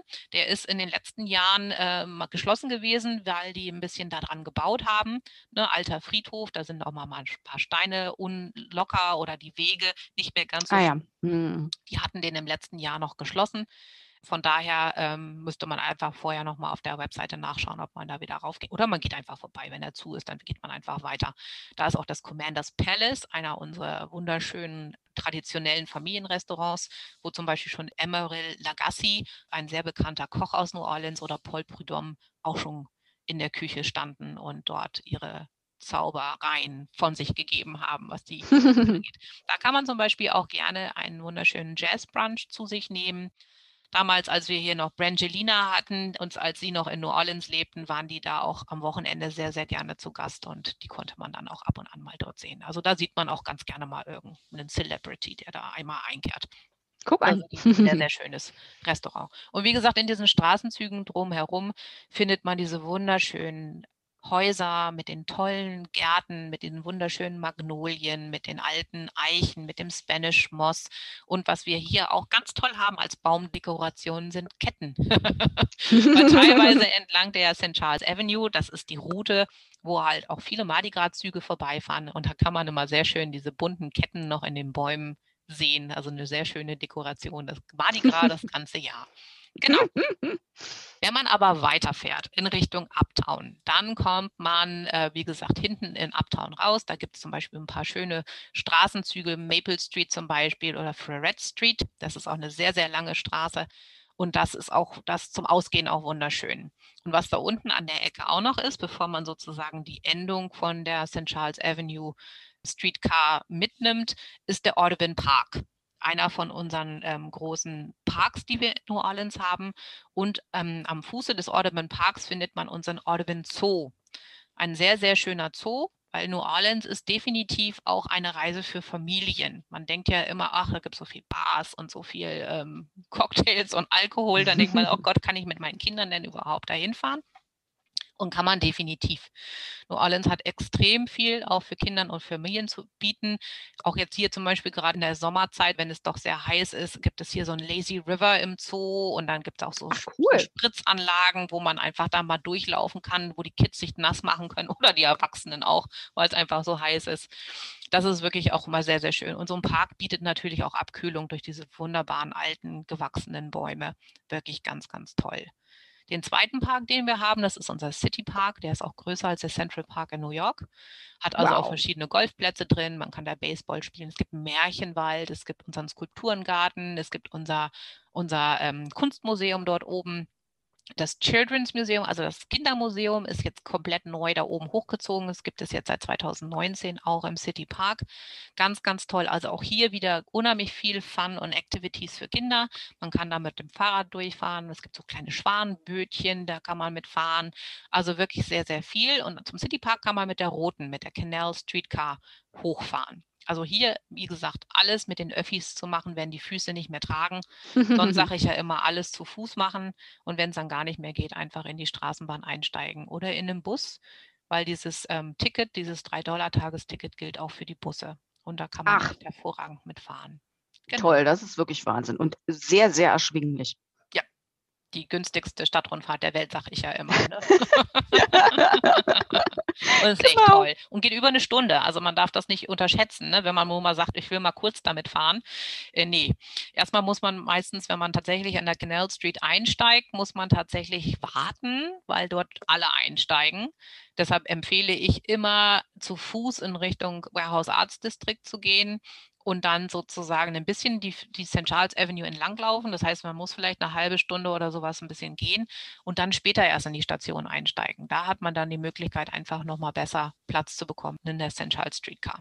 Genau. Und das ist sowas von witzig, letztlich wie so eine Zeitreise, weil nicht nur, dass die Bahnlinie an sich extrem historisch ist, es ist auch wirklich spaßig, den Fahrern zuzugucken, was die da machen. Also wie, wie die das, das Gerät zum Laufen kriegen. Also auch das ist ja wirklich antiquiert. Und dann, wie gesagt, diese traumhaften Villen aus der Zeit vor dem Bürgerkrieg, diese wirklich unfassbar schönen Herrenhäuser mit den, mit diesen uralten Bäumen, von denen dieses Spanish Moss runtergeht. Also es ist, und dann, wie gesagt, dieses, dieses Klappern und Rattern. Man fühlt sich wirklich komplett in der Zeit zurückversetzt. Das ist unglaublich toll. Genau. Ja, dieses Historische ist natürlich auch noch zum Beispiel zu finden. Ähm, New Orleans hat ja natürlich auch in, über die Jahrhunderte oder Jahrzehnte äh, immer ganz gerne viele Künstler und auch Literaten ähm, zu Gast gehabt. Ne? Also wir haben zum Beispiel Faulkner zum Beispiel, Degas hat auch ein eigenes Haus äh, in New Orleans, im Marigny zu finden. Und Tennessee Williams zum Beispiel war sehr, sehr lange auch in, in New Orleans und hat dort auch gelebt. Und es gibt auch das Tennessee Williams Literaturfestival, was jedes Jahr im Frühjahr stattfindet mit ganz verschiedenen Lesungen und so weiter. Und Tennessee Williams hat halt Endstation Sehnsucht, den berühmten Film und noch seinen berühmten Roman in New Orleans geschrieben. Und im Original heißt es Streetcar Named Desire.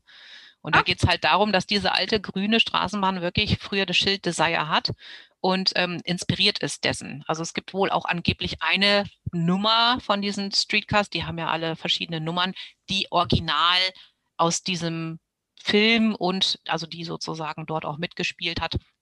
Dann muss ich mir aber selbst nochmal anlesen, wer das genau war, weil jeder Guide hat immer eine andere Nummer. Von daher, genau. Aber es ist halt einfach, man ist halt einfach auf diesen Spuren, auch von Tennessee Williams und das ist halt einfach dieses Feeling, was du schon sagst, was du da hast. Ne? Und dann hast du dann so ein so ein Fahrer, der schreit dann auch noch in seinem Südstaaten-Slang, welche Station als nächstes kommt. Dann muss man an so einem so eine Wäscheleine ziehen, die da oben hängt. Da macht man Ping, damit man sagt, man will aussteigen.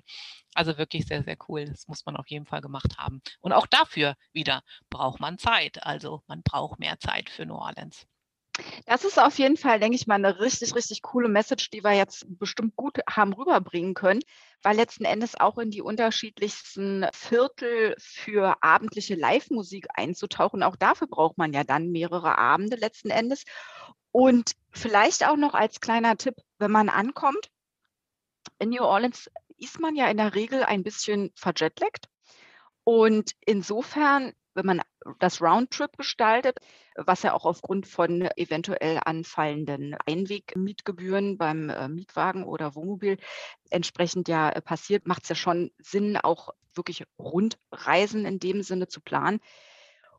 Und insofern ist es auch wirklich sinnvoll, sozusagen am Ende der Reise Nächte für New Orleans einzuplanen, da man dann eben ohne Jetlag die fantastische Live-Musik eben auch ein Stück weit länger äh, genießen kann. Mhm.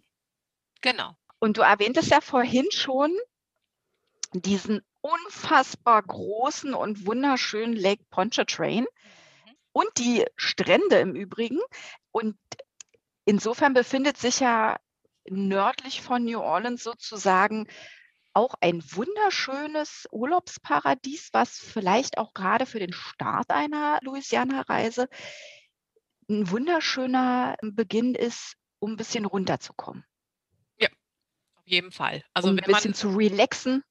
Genau, man Ja. kann halt von New Orleans aus ähm, über den Lake Pontchartrain Causeway, also auch für diejenigen, die zum Beispiel gerne lange Brücken mal fahren.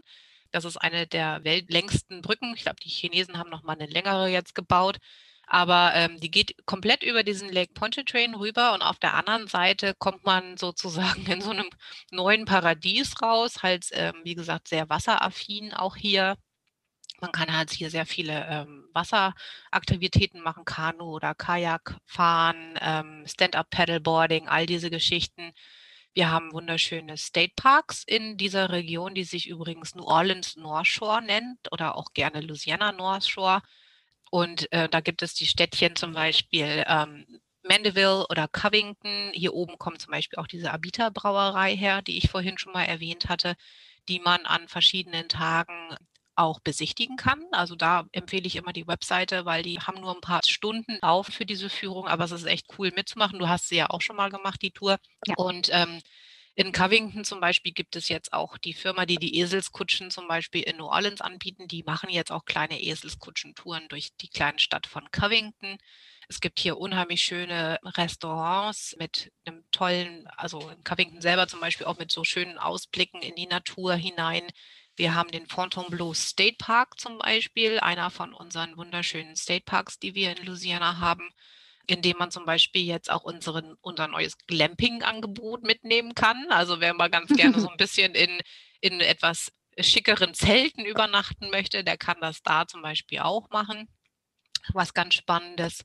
Und was die Region halt auch hat zum Beispiel, ist, ähm, das ist Tenemi Trace. Das ist eine alte Straßenbahnlinie, die man als Radweg umfunktioniert hat. Die geht durch diese komplette Region und da kann man also sich Fahrräder mieten. Also es gibt genügend Outfitter in der Region, die halt alles Material zur Verfügung stellen. Und wie du schon sagtest, das ist so eine Region, die leider ganz, ganz wenig Leute besuchen, weil einfach unsere Great River Road, die Plantagen einfach noch mehr locken.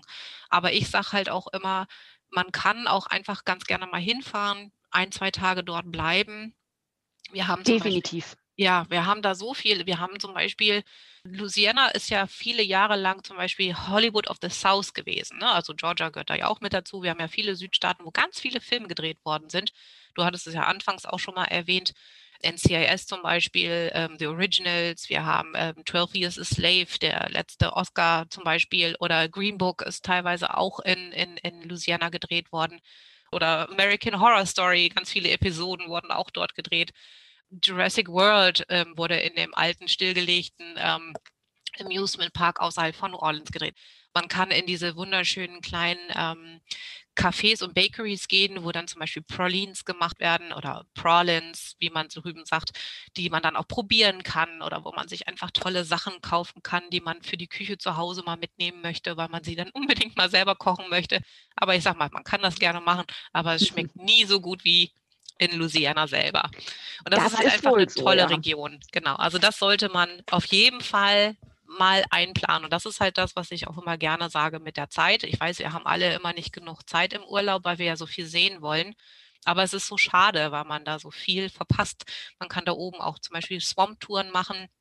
Die werden auch angeboten wenn man ähm, dann sozusagen sich aus der North Shore-Region wieder zurücksetzt. Wir haben auch ein paar sehr hübsche Hotels. Da hat Doreen auch was vorab ausgesucht, die wirklich sehr, sehr hübsch sind. Das heißt also wirklich, man kann da mal so zwei Nächte oder wenn man auch nur möchte, eine Nacht, obwohl ich das immer zu schade finde, einfach auch mal entschleunigen, einfach mal wegkommen, wenn man zum Beispiel in dieser Region sich mal aufhalten möchte. Wir haben auch zum Beispiel einen deutschen Koch, der auch am Lake Pontchartrain sein Restaurant hat, das ähm, sollte man auf jeden Fall auch mal mitnehmen. Also es sind so viele Sachen, die man dort entdecken kann. Also das ist immer, das ist in der Greater New Orleans Region sicherlich mit eine schöne Enklave, wo man mal so ein bisschen Urlaub machen kann vom Urlaub, weil man muss ja nicht immer nur stressen. Gerade so nach so ein paar Tagen New Orleans ist das ganz schön, wenn man mal so abtauchen kann. Genau, da, da, absolut.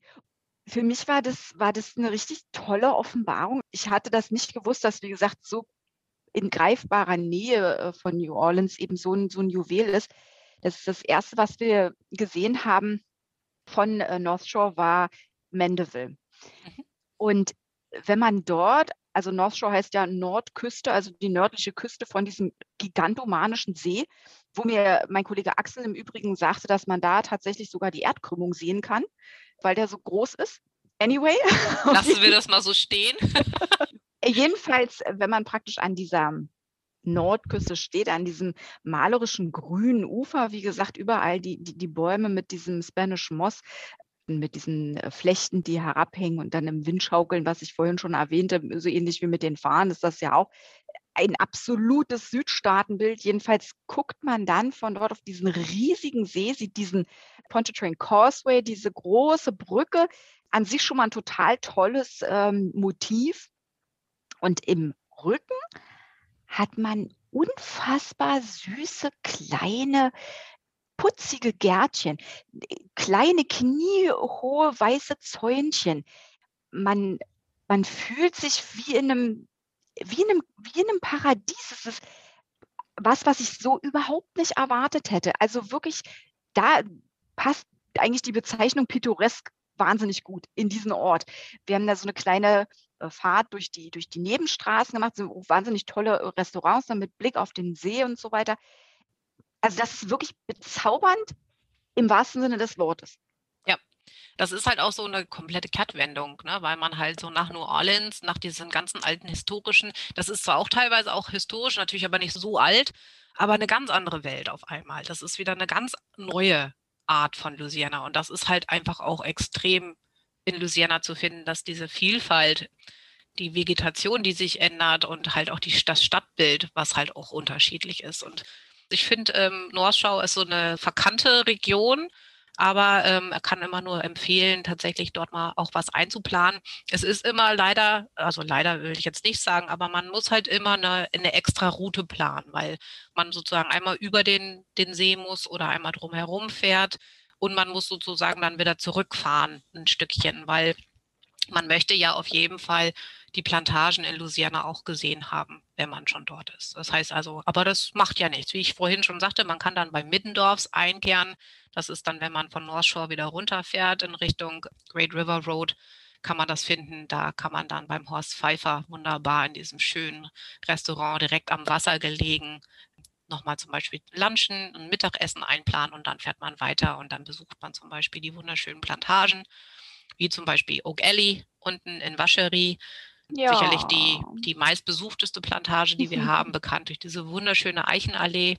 Und was ich da immer empfehlen kann, eine Übernachtung einplanen. Die haben nicht so viele ähm, Cottages, die sind auf dem Gelände drauf, aber es ist vom Preis-Leistungs-Verhältnis sicherlich optimal. Man hat alles, was man braucht. Die bieten auf der Plantage Frühstück und Mittagessen an. Wenn man das einnehmen möchte, abends kann man sich was ordern. Das heißt, man braucht auch das Gelände gar nicht verlassen. Es gibt so einen Konvektomaten in den Zimmern. Da kann man sein Essen dann abends warm machen und dann zum Beispiel draußen auf der, auf der Porch, auf der kleinen Veranda zu sich nehmen.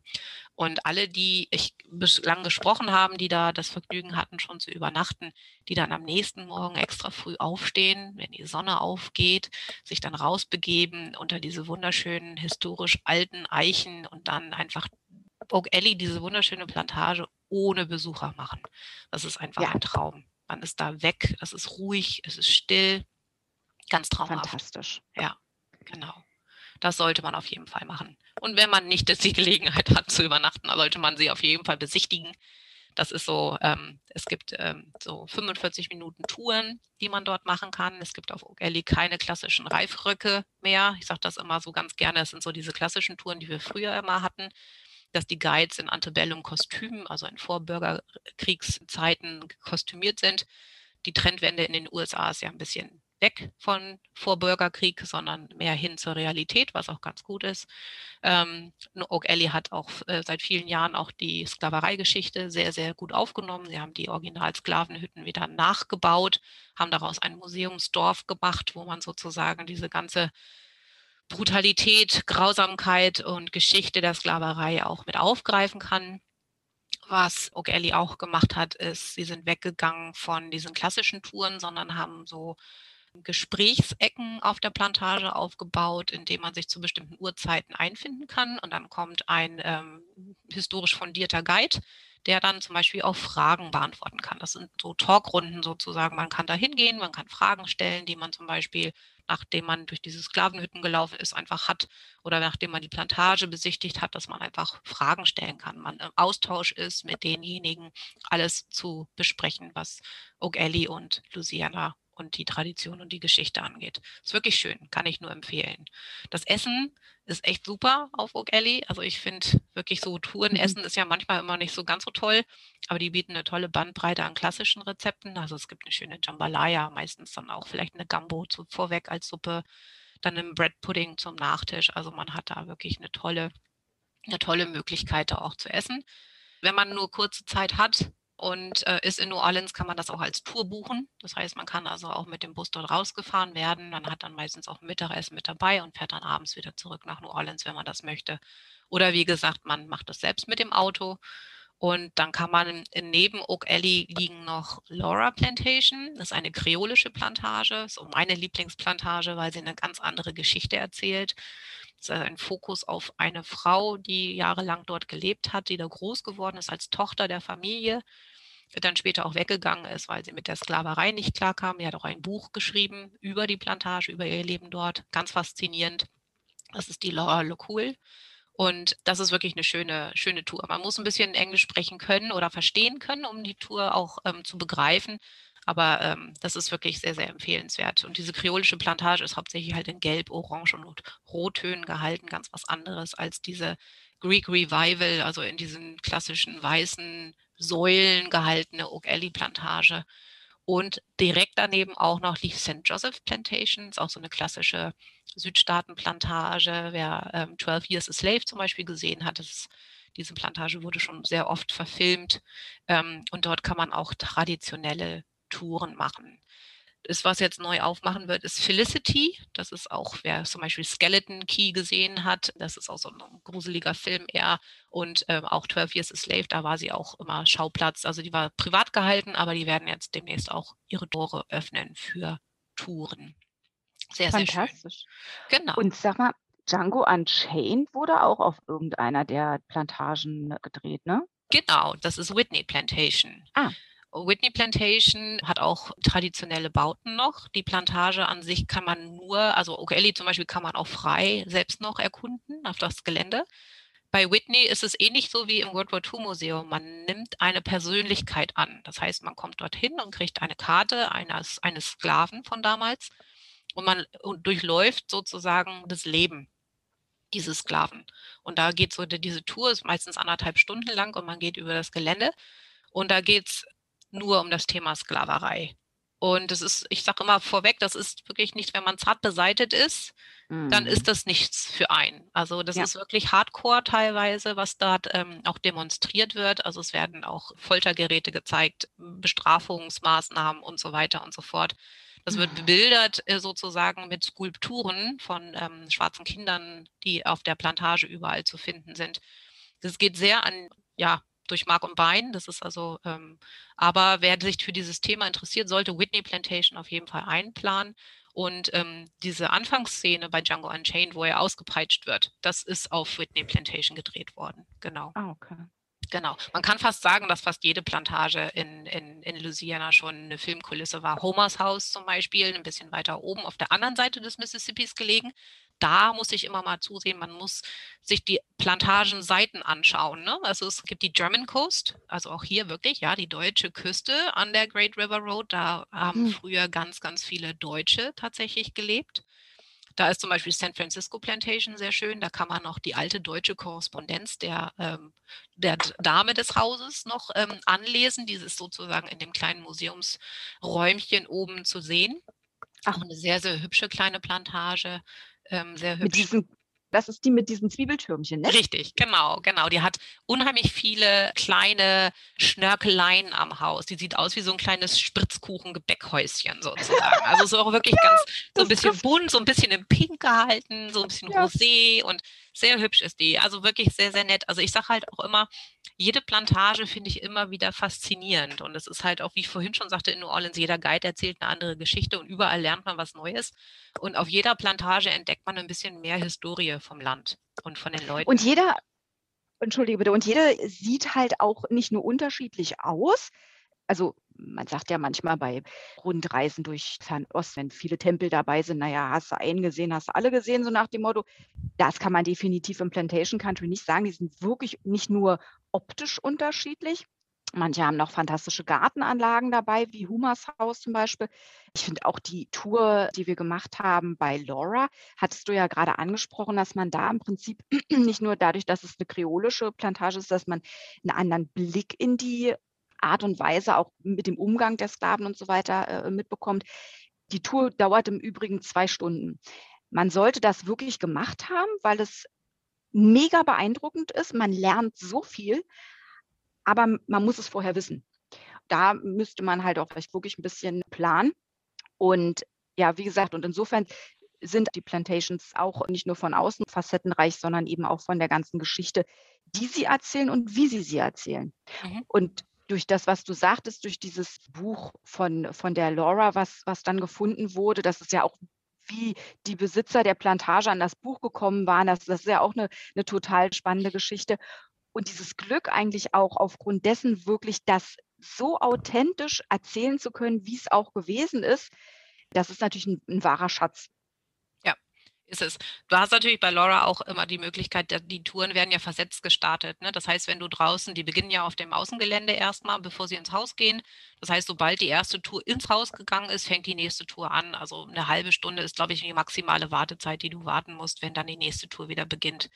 Die haben aber einen schönen Giftstore, finde ich. Das heißt, man kann schon mal vorab in dem Buch blättern, wenn man möchte. Das Und stimmt. es ist ja auch ein berühmtes Kinderbuch entstanden auf dem Brother Rabbit. Das gibt es dort auch zu finden. Das heißt also, das ist also, wie gesagt, diese Plantage ist wirklich sehr geschichtsorientiert auch. Und ähm, wie gesagt, also ich finde sie auch, also schon immer sehr, sehr, sehr schön. Genau, die Doreen zeigt mir nämlich gerade das Buch. Sie hat es mich auch gekauft. Ich habe es nämlich auch schon in zweifacher Ausführung hier zu Hause liegen. Genau, das ist auch wirklich schön. Also man nimmt es meistens am Ende auch mit, weil einfach auch da sehr viel Geschichte aus Louisiana drin steckt und diese diese Guides sind wirklich auch toll auf, auf Laura Plantation. Und was ich aber eben noch sagen wollte, bei Homers Haus, du hast ja schon die Gartenanlage ähm, besprochen. Homers Haus ist halt da auch noch mal ein bisschen was anderes, weil die halt zum Beispiel dann diese Reifrock-Touren auch machen, ne? also eine andere Art. Die sind noch so ein bisschen in diese Vorbürgerkriegsgeschichte eingetaucht. Die haben auch Übernachtungsmöglichkeiten dort. Und was ich vorhin sagen wollte, das war ja mal eine Anspielung auf den Film mhm. Green Book, der letzte, der den ähm, Oscar bekommen hat. Das ist diese Szene, wo der Pianist ähm, in, angeblich in North Carolina spielt, in dieser wunderschönen Plantage. Aber das ist tatsächlich Homers Haus, in, der das gedreht worden ist, zum ja, Beispiel. Guck an. Genau, und es gibt auch einen ganz alten Bette Davis-Film für diejenigen, die sich für die ganzen alten Filme noch interessieren, so wie ich. Gibt hm. es diesen Film Hush Hush Sweet Charlotte, der ist dort gedreht worden. Wiegenlied für eine Leiche. Da gibt es wirklich sehr, sehr viel. Also man kann da wirklich seine eigene Rundreise bauen aufgrund von Filmen und TV-Serien, die in Louisiana gedreht worden ist. Wer zum Beispiel Freund ist von True Detective von der ersten Staffel, die ist auch in Louisiana in New Orleans gedreht worden. Da gibt es sogar einen Wiki-Eintrag auf Wiki-Reise, glaube ich, oder Wiki-Travel, wie es auch mal heißt. Da kann man alles anschauen, den Baum, der da drin mitspielt und so weiter. Ganz lustig. Also das ist wirklich eine nette Idee, halt auch vielleicht mal so eine Rundreise zu gestalten. Ja, Homers Haus hatte ich eben schon mal erwähnt, hat jetzt ganz neu mit dazu ein neues äh, Museum und es heißt Great River Road Museum. Es geht alles um den Fluss, also alles um, um den Mississippi in dem Sinne. Und der Besitzer der Plantage ist ein großer Antiquitätensammler und ähm, hat sozusagen seine Sammelleidenschaft umgewandelt, indem er dieses wunderschöne Museum dort aufgemacht hat. Und da gibt es jetzt auch noch ein neues Café, was da aufgemacht hat. Genau, Great River Road Museum. Das gibt es jetzt seit über einem Jahr. Und das Dixie Café hat jetzt im April aufgemacht. Das heißt, man kann da auch zu Mittag essen, wenn man möchte, oder einen kleinen Kuchen oder so essen. Die haben schön. eine gute Küche da, ne, bei, ja. bei Humas Haus. Und ich hatte irgendwie gesehen, ich glaube, bei Facebook hatte ich das gesehen, die haben auch so eine abendlichen du kannst das besser, ich suche gerade wieder nach Worten, dass man praktisch genau. so eine lange Tafel hat vor, mhm. vor der Plantage, wo man dann abends mit anderen zusammen, man kann sich einen, einen Sitzplatz buchen sozusagen und dann wird man äh, festlich bekocht. Genau, genau. Also der Koch auf Homers Haus ist, ich will jetzt nicht sagen, dass er vielleicht einen Stern hat, aber er ist tatsächlich ein sehr anerkannter Koch in den Südstaaten auch und Das Essen ist wirklich sehr lecker. Die haben natürlich auch dieses wunderschöne Restaurant da vor Ort, wo man einfach auch so reingehen kann und einfach auch nur essen gehen kann, was viele Locals auch machen. Und sie machen einfach in den, in den Sommermonaten, sagen wir mal, in der, in der guten Jahreszeit, was in Louisiana fast immer ist, diese tatsächlich diese wunderschöne Tafel, die sie einmal im Monat vor der Plantage aufbauen wirklich sehr romantisch. Das ist wirklich ganz, ganz toll und da sitzt man dann mit vielen zusammen. Ist nicht das günstigste, was man machen kann, aber ich sage ja auch immer, man gönnt sich im Urlaub ja auch öfters mal was. Und wenn es tatsächlich in den Zeitplan passt, einfach mal, wie Doreen das auch schon macht, einfach vielleicht mal auf Facebook schauen, gucken, wann sie das anbieten. Sehr, sehr cool. Der Koch zum Beispiel macht auch jetzt immer so Online-Kochkurse und so weiter. Man kann sich das so anschauen, was er immer so kocht an traditionellen Sachen. Wirklich sehr hübsch. Genau weil wir vorhin auch schon mal über die Camper und die RVs gesprochen haben. Bei Homers Haus ungefähr 10, 15 Minuten entfernt liegt Posh Plantation oder Poche Plantation, wenn man den Akzent mitspricht. Das ist so eine kleinere Plantage, hm, vielleicht jetzt nicht unbedingt das, was man jetzt als Besuch mitnehmen muss, aber die haben einen Campingplatz direkt nebenan. Also die haben Stellplätze für Camper. Sehr beliebt. Also das kann man okay. zum Beispiel dann auch gerne mitmachen, wenn man dort mal übernachten will. Genau, und gehen wir auf die andere Seite des Mississippis. Ich sage das immer, man muss sich die Route vorab planen, weil es gibt nicht so viele Brücken über den Mississippi. Also einmal unten am Fuße, kurz nach New Orleans, gibt es eine große Brücke, die über den Mississippi geht und dann die nächste erst wieder in Baton Rouge. Das heißt also, es sind anderthalb Stunden, die man hochfahren muss, bevor man wieder auf die andere Seite kommt. Also immer auswählen, auf welcher Seite man bleibt. Nottoway liegt oben in White Castle. Man nennt es auch das weiteste Schloss am Mississippi. Daher der Name dann auch. Ja, genau. das hat sich über die Jahre wahrscheinlich so entwickelt. Und man denkt vielleicht jetzt immer bei den ganzen Plantagen, oh, die ganzen Baumwolle und so weiter und so fort. Hier unten ist alles Zuckerrohr. Louisiana ist unten im Süden hauptsächlich für Zuckerrohr bekannt, weil durch das Wasser unten im Boden Baumwolle wächst erst in trockeneren Gefilden. Das kommt erst sozusagen, wenn man die Staatsgrenze von zu Mississippi erreicht. Ab da geht es los mit der Baumwolle.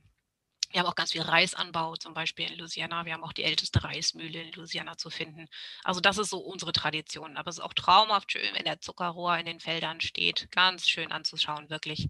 Und wie gesagt, oben, Nottoway Plantation ist so eine Full-Service-Plantage, nenne ich sie immer, weil die haben Frühstück, Mittagessen und Abendessen können eine Busladung an Menschen unterbringen. Also das heißt, die haben richtig viel Unterkunftsmöglichkeiten, haben einen Pool, haben Tenniscourts mit dabei. Also es ist wirklich so ein richtiges Resort mehr oder weniger. Die haben sogar auch ein Zimmer in der Plantage, in der man übernachten kann. Da sage ich aber immer mit dazu, auch diese Plantage ist haunted. Und ich habe einen, hm. einen ähm, sehr netten Journalistenkollegen, der schon viele, viele Male in Louisiana war und der auch schon in namenhaften Zeitungen geschrieben hat und auch über Nottoway Plantation und seine Übernachtung damals auf Nottoway geschrieben hat, dass er dort spät angekommen ist, in sein Zimmer gekommen ist, nachts wach wurde, weil er das Gefühl hatte, eine Reisegruppe wäre angekommen. Es war ein solchen Gerammel und Geremmel und es war so laut. Und am nächsten Morgen kam er halt runter und sagte von wegen, was war, oh, da los? war da los gestern Nacht? Und dann sagte die Dame an der Rezeption, nee, Sie sind der einzige Gast gewesen. Und dann ging er so ein bisschen in die Geschichte ein und es heißt sozusagen, dass halt konföderierten Soldaten immer noch ganz gerne mal nachts durch die Gänge von Nottoway Plantation rauschen. Solche Geschichten gibt es halt immer ganz gerne bei so Plantagen. Wer ja, sich da cool. ein bisschen verfeuchtet, sollte sich die Historie vielleicht nicht vorher anlesen, sondern erst nach der Abreise. Genau, mhm. also das ist Not Away, ist wirklich sehr, sehr schön. Was die in den Sommermonaten anbieten, ist einmal die Woche ein Murder Mystery Dinner. Auch sehr, sehr cool. In traditionellen Antebellum-Kleider mit Reifrock und so weiter. Und da wird eine Geschichte vorgespielt. Man hat ein, ein Essen mit dabei, Wein mit dazu und man hat einen tollen Abend, den man dort genießen kann. Also das nur als so als Geheimtipp nochmal dazu vielleicht einfach mal Ausschau halten, wenn man da ist, ob das gerade stattfindet. Genau. Fantastisch. Ja.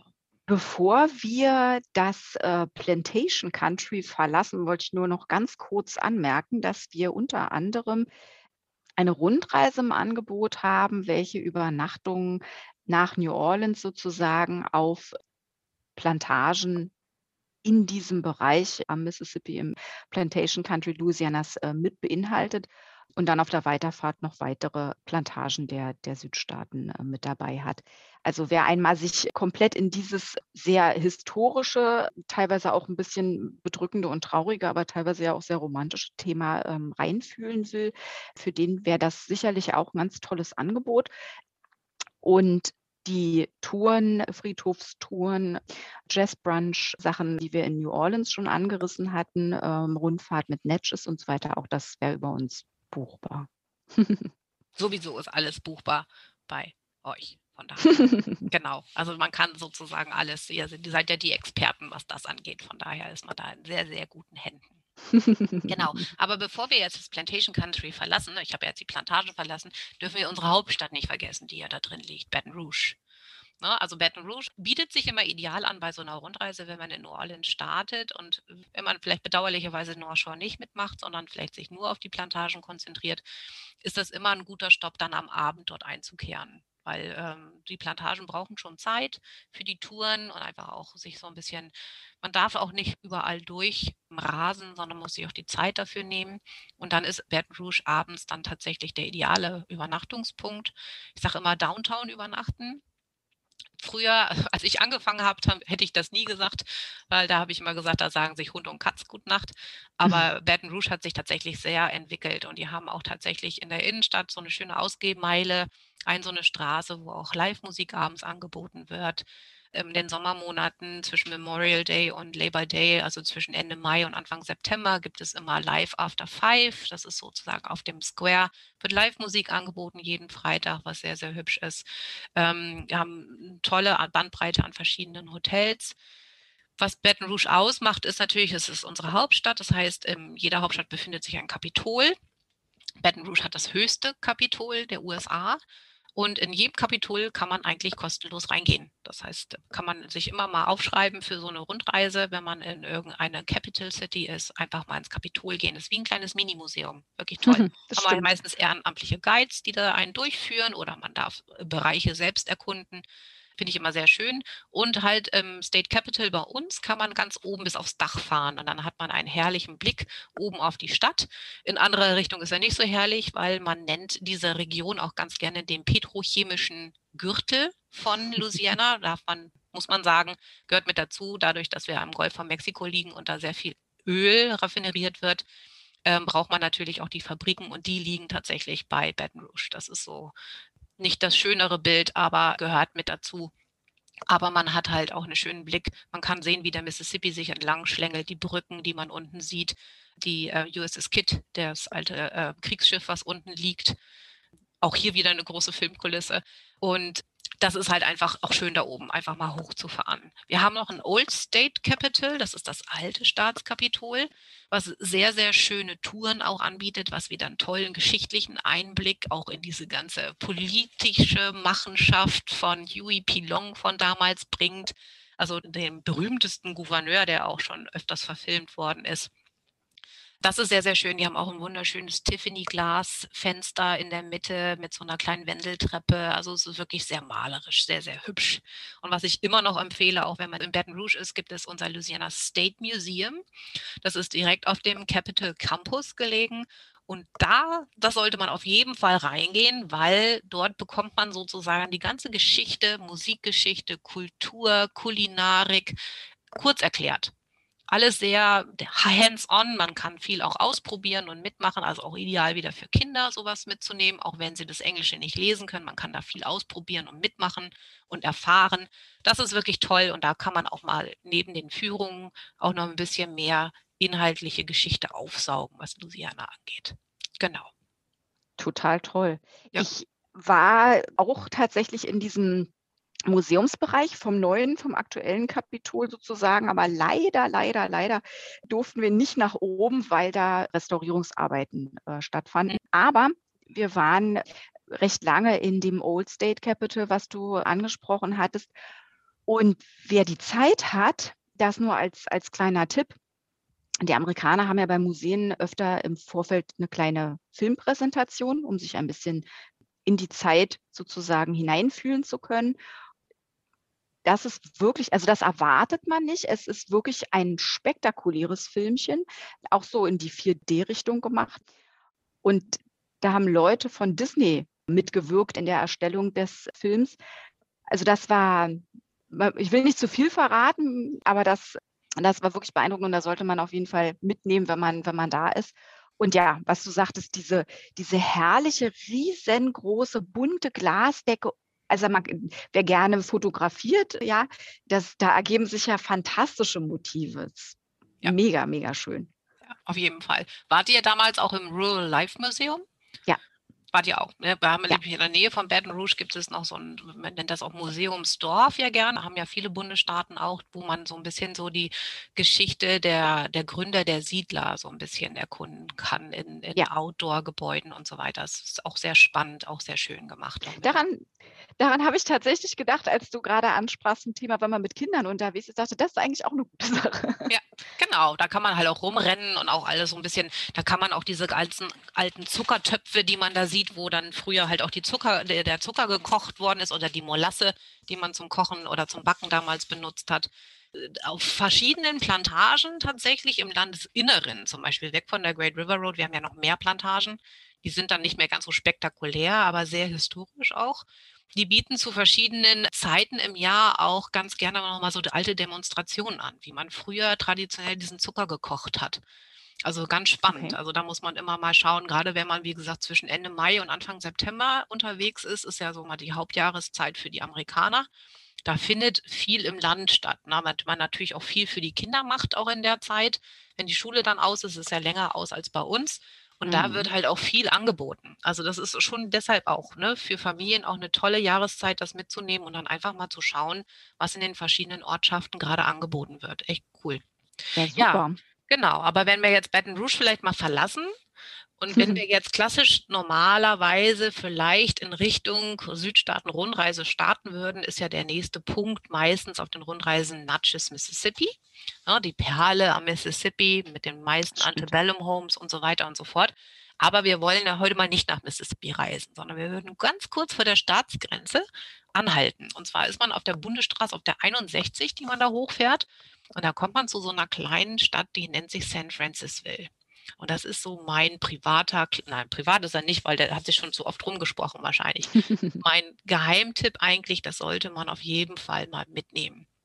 San Francisville ist wahrscheinlich für dich, also wie für dich North Shore, ähnlich das sieht auf einmal ganz anders aus. Man hat das Gefühl, man ist in so einer englischen Kleinstadt auf einmal angekommen. Ne? Also, so, also kleinere Häuschen. Wir haben ein wunderschönes neues St. Francisville Inn, ein kleines Bed and Breakfast, sehr, sehr schön. Wir haben hier Myrtles Plantation, die Spukplantage schlechthin. Also die amerikanischen Medien haben die sehr, sehr oft schon mit dabei gehabt. Wir haben hier Butler Greenwood Plantation. Wir haben hier auch Rosedown Plantation. Das ist die Louisiana Staatsplantage mit einer wunderschönen Gartenanlage, sehr, sehr schön anzuschauen. Und äh, Greenwood Plantation. Das ist ein Stückchen von San Francisville entfernt. Man fährt so eine Stichstraße entlang. Das ist auch wirklich the road to nowhere, weil es endet in der Plantage. Danach geht es nicht weiter. Man muss wieder zurückfahren. Und Greenwood Plantation, wer die Serie Fackeln im Sturm noch kennt, der kennt natürlich die Familie Maine, aber es gab ja auch die böse Familie Lamotte. Und das ist tatsächlich das Haus von der Familie Lamotte. Also Greenwood Plantation ist da der Star, also die Tour, die man da macht, da sieht man auch ganz viele Bilder aus Fackeln im Sturm. Da kann man auch oben übernachten. Also so eine schöne weiße, weiß getünchte Plantage mit den Säulen vorweg.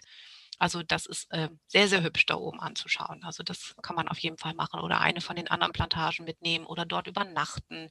Man kann doch fußläufig an den Mississippi ranlaufen. Also es, und wenn man nicht über Nacht bleibt, vielleicht einfach nur mal mittags sich einen Kaffee holen und einen Kuchen essen und einfach mal runterkommen. Es ist wirklich echt schön dort. Also unheimlich also, viel zu machen in so einer kleinen Ecke da.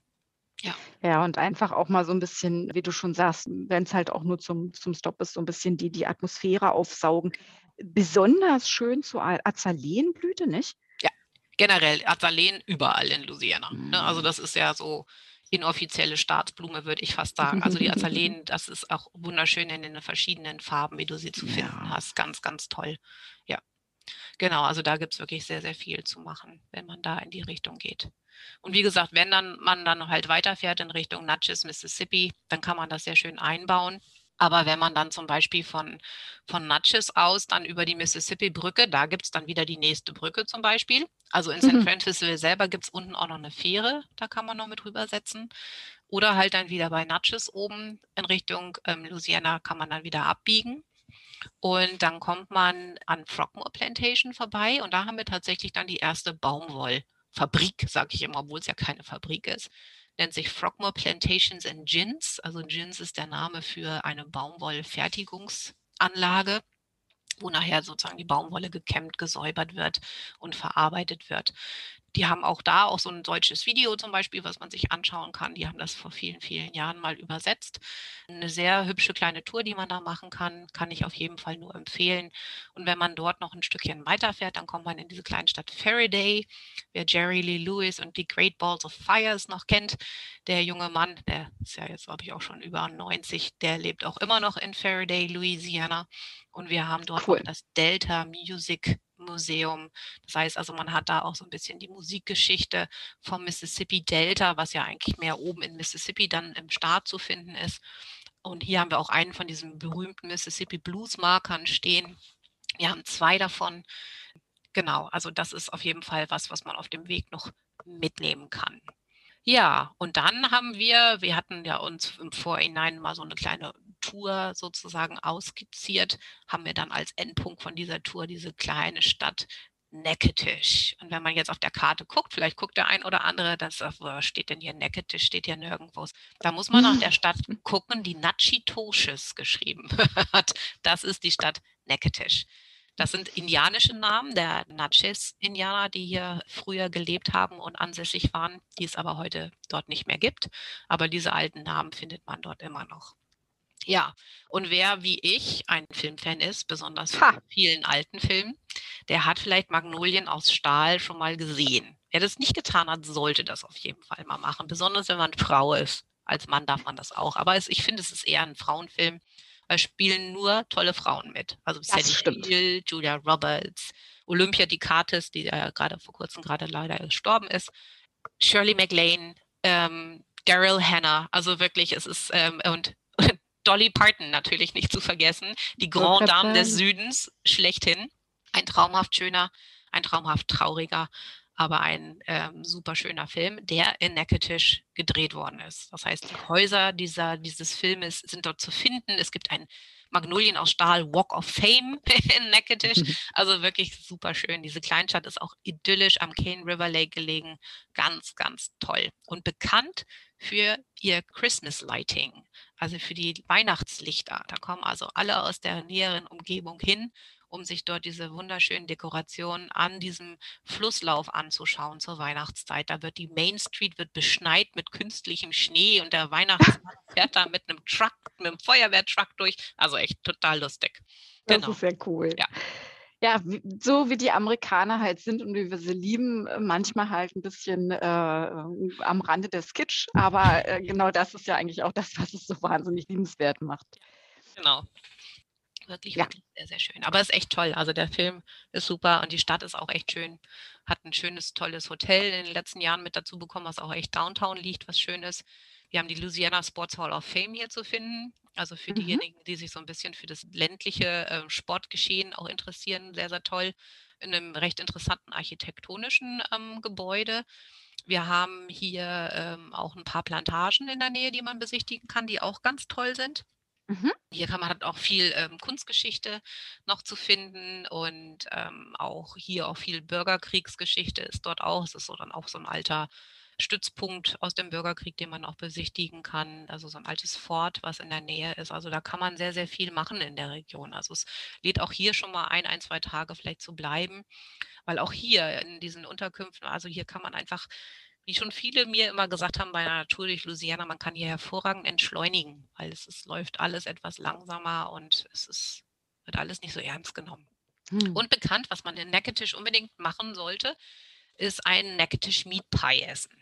Das ist so okay. mit Hackfleisch äh, gefüllte Teigtaschen. Ich empfehle immer, irgendwas äh, noch dazu zu essen, wo man sie reintunken kann, weil teilweise sind sie dann doch etwas trocken, aber sie sind sehr traditionell für Neckertisch und eine Delikatesse und die kriegt man überall. Wirklich sehr, sehr fein. Sehr schön. Ja, genau. Also da sind wir jetzt in den Crossroads angefangen, also in der Mitte von Louisiana. Und ich glaube, den Norden haben wir heute gar nicht mal so richtig mit drin. Von daher würde ich vielleicht einfach nur mal ganz kurz sagen, was man in den Bereich Sportsman's Paradise noch zu finden hat. Mhm. Wer vielleicht mal auf D-Max die Serie Duck Dynasty geguckt hat, diese Real-Life-Serien, da geht es um ähm, so eine Familie, die ihr Vermögen gemacht hat mit Entenpfeifen. Und man geht Ach ganz ja. gerne jagen in Louisiana und besonders auch Enten. Und die sitzen da oben in, in Sportsman's Paradise in der Nähe von Monroe, sind die zu finden. Da kann man also auch hinfahren und kann so ein hm. bisschen auf den Spuren von, von dieser Familie wandeln. Das ist sozusagen einmal da oben. Man kann sehr viel Outdoor machen, also auch golfen. Man hat ein Poverty Point, das ist sozusagen, wenn man in Richtung ähm, Nordosten fährt, gibt es ein UNESCO-Welterbe dort zu finden. Das sind prähistorische Ausgrabungsstätten. Das sind so äh, Hügellandschaften, wo man sozusagen archäologisch alte Be Begräbnisstätten gefunden hat. Dazu gibt es ein Museum mit dazu. Also wer sich in diesem Rahmen so ein bisschen interessiert, da ist auch ein State Park in der Nähe, sehr, sehr schön. Und wenn man in Richtung Osten, in Richtung nördlichen Texas geht. Also das ist die Kombination, wenn man nach Dallas Fort Worth rüber möchte. Das ist dann von Shreveport Bossier ungefähr noch zwei Stunden entfernt. Also auch eine super Kombination. Shreveport Bossier ist so eine Zwillingsstadt. Haben ein paar sehr hübsche Museen, die auch sehr interessant sind tatsächlich. Ein paar nette Hotels, sind bekannt für ihre Casino-Hotels und für ihre Shoppingmöglichkeiten. Und Shopping, da ist da oben vielleicht mal jetzt einfach mal ein toller Punkt, einfach mal zu sagen, dass Louisiana tax-free ist. Also nicht so wie hm. Oregon oder Pennsylvania, wo es keine Steuern auf Kleidung und Schuhe gibt oder in Oregon, wo es teilweise gar keine Steuer gibt. In Louisiana ähm, muss man zwar die Steuer bezahlen, die man, die Verkaufssteuer, bekommt sie aber hinterher zurückerstattet als internationaler Besucher. Das heißt, man muss seinen Reisepass beim Shoppen immer mitnehmen und dann bekommt man so einen kleinen Voucher. Da wird dann die Tax eingefügt und wenn man ein bisschen über seinen Urlaub in Louisiana immer mal wieder ein bisschen die Dinger sammelt, und die bekommt man hinterher minus eine kleine Bearbeitungsgebühr auch bar ausgezahlt, was sehr, sehr schön ist. Das heißt also, bevor man Louisiana verlässt, muss man immer mal gucken. In Baton Rouge zum Beispiel gibt es so eine Tax-Free-Station oder halt auch oben in Shreveport Bossier, sozusagen da, wo man die Staaten meistens verlässt. Oder halt auch in New Orleans am Flughafen oder in der Innenstadt. Da gibt es diese Refund Center und da kann man sich die einlösen. Das heißt, wenn man da in Louisiana geshoppt hat, ist das manchmal dann auch nochmal ein kleiner Mehrwert. Ja. Ja, super. Genau. Shreveport Bossier, da haben wir auch ein bisschen Elvis-Geschichte, ne? Oh ja, der Elvis, ne, der junge Mann, der kommt ja, wie wir ja alle wissen, aus, aus äh, Mississippi, ist ja dort geboren, in, in Tupelo, da steht auch immer noch sein Geburtshaus, also auch gar nicht so weit von, von der Louisiana North Shore entfernt und hat ja dann ganz, ganz viele Jahre in Memphis, in Graceland gelebt. Und ähm, wenn man nach äh, Shreveport kommt, kann man ins Louisiana Municipal Building gehen dort wurde, also bis fast zur heutigen Neuzeit noch sozusagen der Louisiana Hayride aufgenommen. Und früher war das eine Live-Radioshow. Diejenigen, die vielleicht schon mal in Nashville waren und schon mal ähm, in der Grand Old Opry, da gibt es ja auch diese komplette Live-Radioshow, die auch heute immer noch live äh, gemacht wird. Und der Louisiana Hayride, diese ganzen Geschichten gab es in den Südstaaten ganz viel früher. Es war ja ganz traditionell, dass man Radio live aufgenommen hat. Und Elvis Presley hat hier tatsächlich seinen ersten Radiovertrag unterschrieben. Der hat sich, glaube ich, damals, ähm, da ich jetzt keiner darauf festlegen, aber ich glaube, das war ein Zweijahresvertrag, den er hatte und hat dann dort aufgenommen und war dann auch stetig da zu Gast. Und die sagen dort auch immer ganz gerne noch, dass dieser Spruch Elvis has left the building sozusagen damals dort gefallen ist, als er sozusagen seinen letzten Auftritt dort hatte. Er hat sich auch für viel Geld nachher aus diesem Vertrag, ich glaube sogar nach unter einem Jahr ausgekauft und in diesem Municipal Auditorium in Shreveport, so ein wunderschönes altes Art Deco-Gebäude ist, also für die, für die gerne Architektur mögen, wirklich hübsch. Da kann man Touren machen, man kann, es, es gibt so ein Elvis-Museum drin und natürlich alle anderen Radiostars, die da zur damaligen Zeit oder zur Neuzeit dort aufgetreten sind, ähm, sind dort drin zu finden. Auch hier kann man wieder eine Abendführung machen, die ist dann ein bisschen haunted natürlich. Genau, also wirklich sehr, sehr spektakulär und man kann natürlich dann auch in dieses Theater reingehen. So ein wunderschönes Theater. Es gibt auch immer noch Live-Konzerte und Aufführungen heute in diesem wunderschönen Gebäude. Genau, das findet man auch in Shreveport. Da ist also auch Elvis definitiv zu finden. Elvis findet man eigentlich auch überall. ja, aber letzten Endes ist es auch eine spannende Geschichte, weil wie du schon sagtest, letzten Endes dadurch, dass er halt dort übers Radio verbreitet wurde, war das ja eine Sache, die für ihn, für seinen Bekanntheitsgrad extrem wichtig war. Und ja, wie gesagt, wenn man sich aus dem Vertrag äh, rauskaufen kann, äh, weil man halt dann im Laufe der Zeit dann halt bessere Alternativen bekommen hat. Das Genau. dass das super funktioniert hat für ihn. Und äh, ja, und als Urlauber, wenn man dann aus dem musealen äh, Bereich praktisch rauskommt, kann man von sich selber sagen, ja, has left the building. Genau. Doreen has left the building. Exactly. Genau, das stimmt schon. Das ist schon was Schönes auf jeden Fall. Ja, den King kann man immer mal wieder besuchen, überall. Das ist schon ganz schön. Ja. Und was ich auch ganz spannend fand in der Recherche seinerzeit zu unserem Reiseführer, ist ja dieser Kisatchie National Forest. Mhm. Das ist sozusagen, wenn wir wieder Richtig. weiter runtergehen, dann finden wir den auf der Höhe, also in den Crossroads auf der Höhe von Alexandria. Da ist dann der Kisatchie National Forest. Das ist sozusagen ein riesengroßes Waldgebiet mit kleinen Flussläufen, ideal für Outdoor-Aktivitäten, zum Campen. Wirklich sehr, sehr hübsch dort zu finden. In der Nähe ist auch Lloyd Hall Plantation, auch wieder eine schöne kleine Übernachtungsmöglichkeit oder halt auch Plantagenbesichtigung. Ganz, ganz toll. Ja, genau. Und das ist natürlich auch wieder auch ein schöner Anreiz vielleicht für ähm, die Vielzahl unserer State Parks, die wir halt auch haben. Und diese wunderschönen Outdoor-Aktivitäten, die man auch mitnehmen kann, wenn man in Louisiana ist. Das darf man halt auch immer nicht vergessen, dass man halt, ich sage halt auch immer, Louisiana bietet wirklich so viel unterschiedliche Dinge, dass man seinen kompletten Urlaub dort machen kann. Ne? Man, Ja. Viele sagen ja mal, ach, dann habe ich aber ja nur Louisiana gesehen. Dann sage ich, ja, aber dann hast du Louisiana halt auch richtig gesehen und hast auch Urlaub gemacht. Und wie gesagt, wer, wer kann das schon mal sagen, dass er mit einem Kanu auf einem Bayou gepaddelt ist und nebenbei der Alligator vorbeischwamm. ne? Also das sind so Sachen, die man eigentlich nur bei uns machen kann oder wenn man halt einfach durch die Wälder läuft oder ähm, wie gesagt die Vegetation, die sich halt auch so wandelt, ne? vom Norden. Wenn man so ein bisschen dieses Hill Country so von Texas kennt, das ist so im Norden sieht das auch eher so ein bisschen aus mit viel auch mit Landwirtschaft mit dabei. Und so weiter man südlicher kommt, umso mehr Wassereinfluss hat man. Und dann hat man auch ein ganz neues Vegetationsbild. Also es ist wirklich super spannend und man hat so eine Vielfalt in diesem Bundesstaat. Das ist schon sehr, sehr einzigartig. Und ich habe echt schon viele Staaten gesehen und Louisiana bietet schon sehr, sehr viel, wenn man halt auch mal genauer hinschaut und sich auch die Zeit dafür nimmt, definitiv. Sehr, sehr facettenreich. Genau. Ja, wollen wir mal eintauchen in unsere letzte Region, die uns noch fehlt für Louisiana? Cajun Absolut. Country, genau. Cajun Country, da müssen wir jetzt, also historisch Forscher dürfen mich jetzt bitte nicht sozusagen auf meine Genauigkeit hinweisen. Man kann ja nur so sagen, dass im Cajun Country sozusagen die Franco-Kanadier aus Nova Scotia sich angesiedelt haben.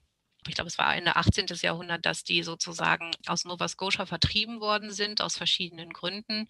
Und dort unten im Süden von Louisiana, also in wirklich einer Vegetation, die voll war von Moskitos, Alligatoren und Schlangen und äh, das waren Farmer, die sich da auch nicht so unbedingt auskannten, was man da unbedingt so machen sollte.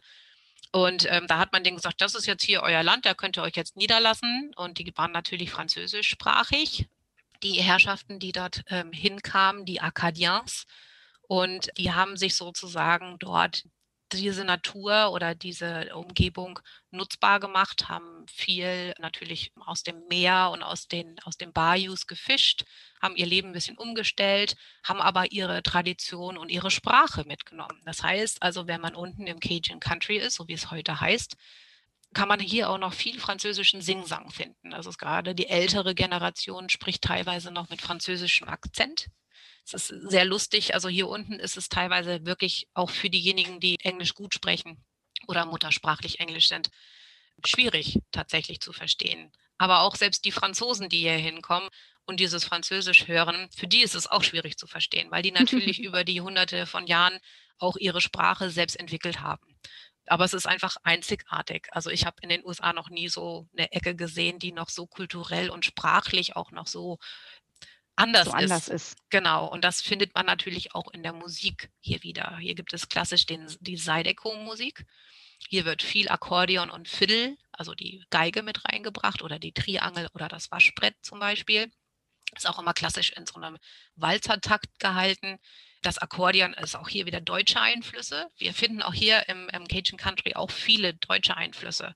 Weil was man hier zum Beispiel gerne isst, sind zum Beispiel auch Würste. Isst man zum Beispiel gerne auch in Louisiana. Jetzt nicht die klassische Knackwurst in dem Sinne, aber diese Wurstfülltradition sozusagen. Es gibt in Louisiana zum Beispiel Boudin.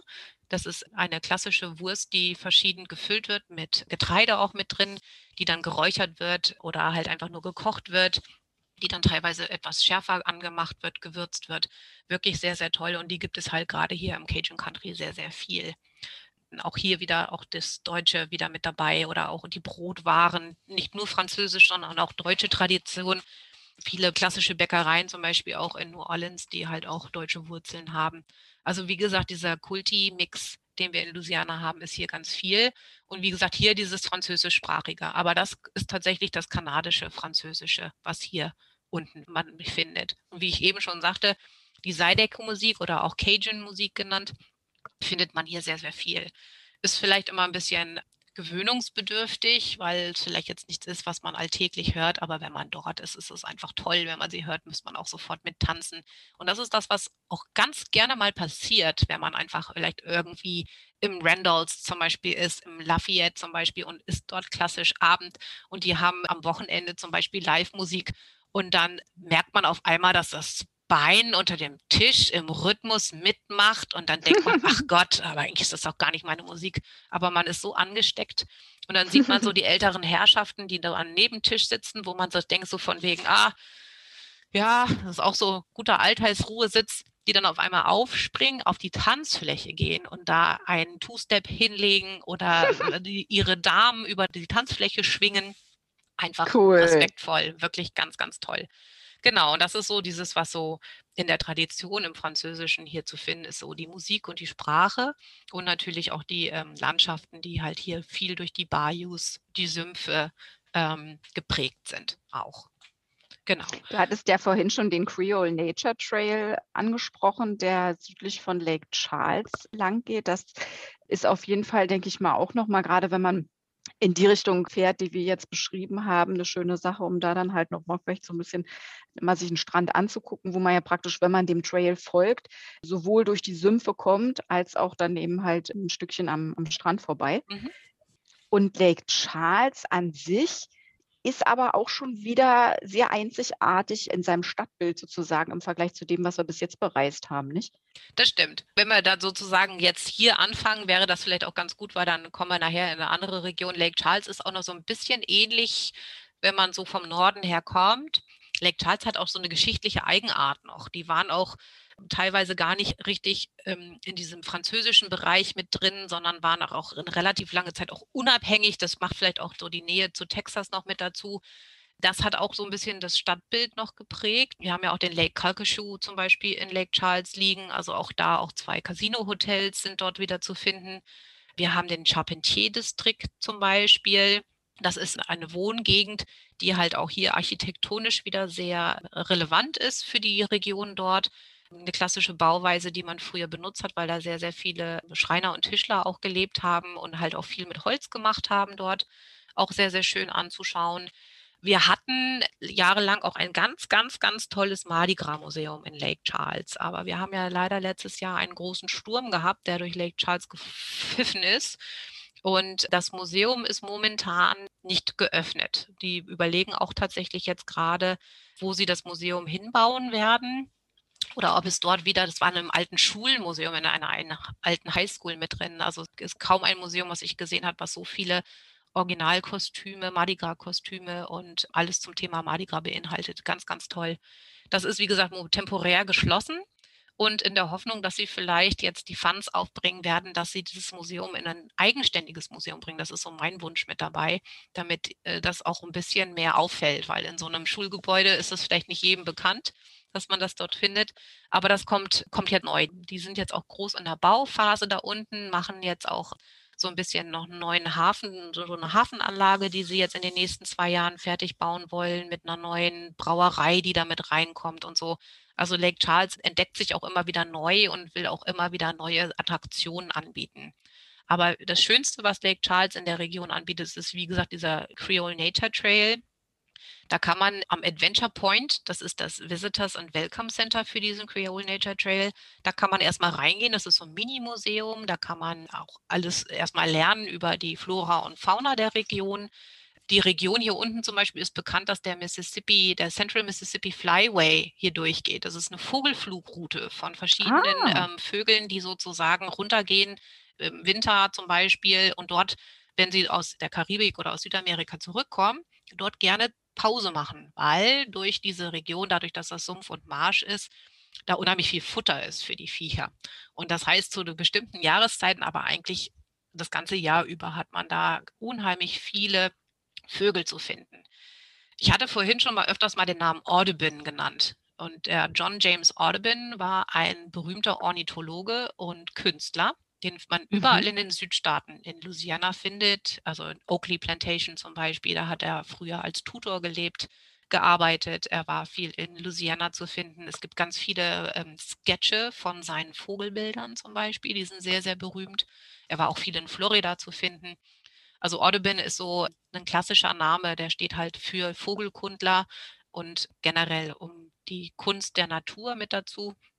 Und deswegen war er natürlich auch viel in Louisiana, weil wir hier eine große Vielfalt an verschiedenen ähm, heimischen und nicht heimischen Vögeln haben, was wirklich spannend ist, auch wenn man sich für die, die Thematik vielleicht gar nicht so interessiert, aber wenn man da drin ist und man sieht das, also wenn da so ein Schwarm von Hunderten von Vögeln auf einmal losfliegt, oder wie gesagt, wo sieht man das, was man Pelikane über einen wegfliegen hat? Also das ist, ich Ja. habe ein Erlebnis gehabt unten auf dem Creole Nature Trail. Wir sind diese kleine Fähre gefahren. Das ist so eine Autofähre, weil man über so eine kleine Bucht muss, die sozusagen in den Golf von Mexiko reingeht.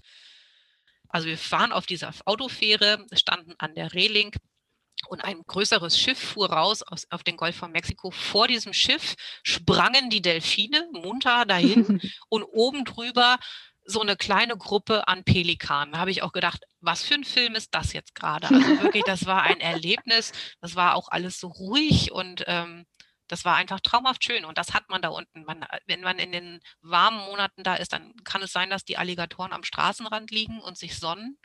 Also man sollte auch nicht überall aussteigen, sondern nur auf den gekennzeichneten Wegen. Und ähm, in diesem Museum kann man sich zum Beispiel auch ein GPS-Gerät ausleihen, wenn man zum Beispiel diese ganze Tour machen möchte. Man braucht aber mindestens einen ganzen Tag, muss man einplanen. Die Route ist relativ lang. Ich habe vorhin schon gesagt, es sind über 200 Kilometer Fahrt. Und mit diesem GPS gibt es überall die Möglichkeit, dass man an, da gibt es sozusagen diese Infopunkte, wo man anhalten kann. Dann gibt es nochmal Erläuterungen mit dazu. Also wirklich eine ganz, ganz tolle Geschichte. Und unten kommt man, wie gesagt, bei Jetty Pier oder bei den anderen kleinen Strandregionen unten raus.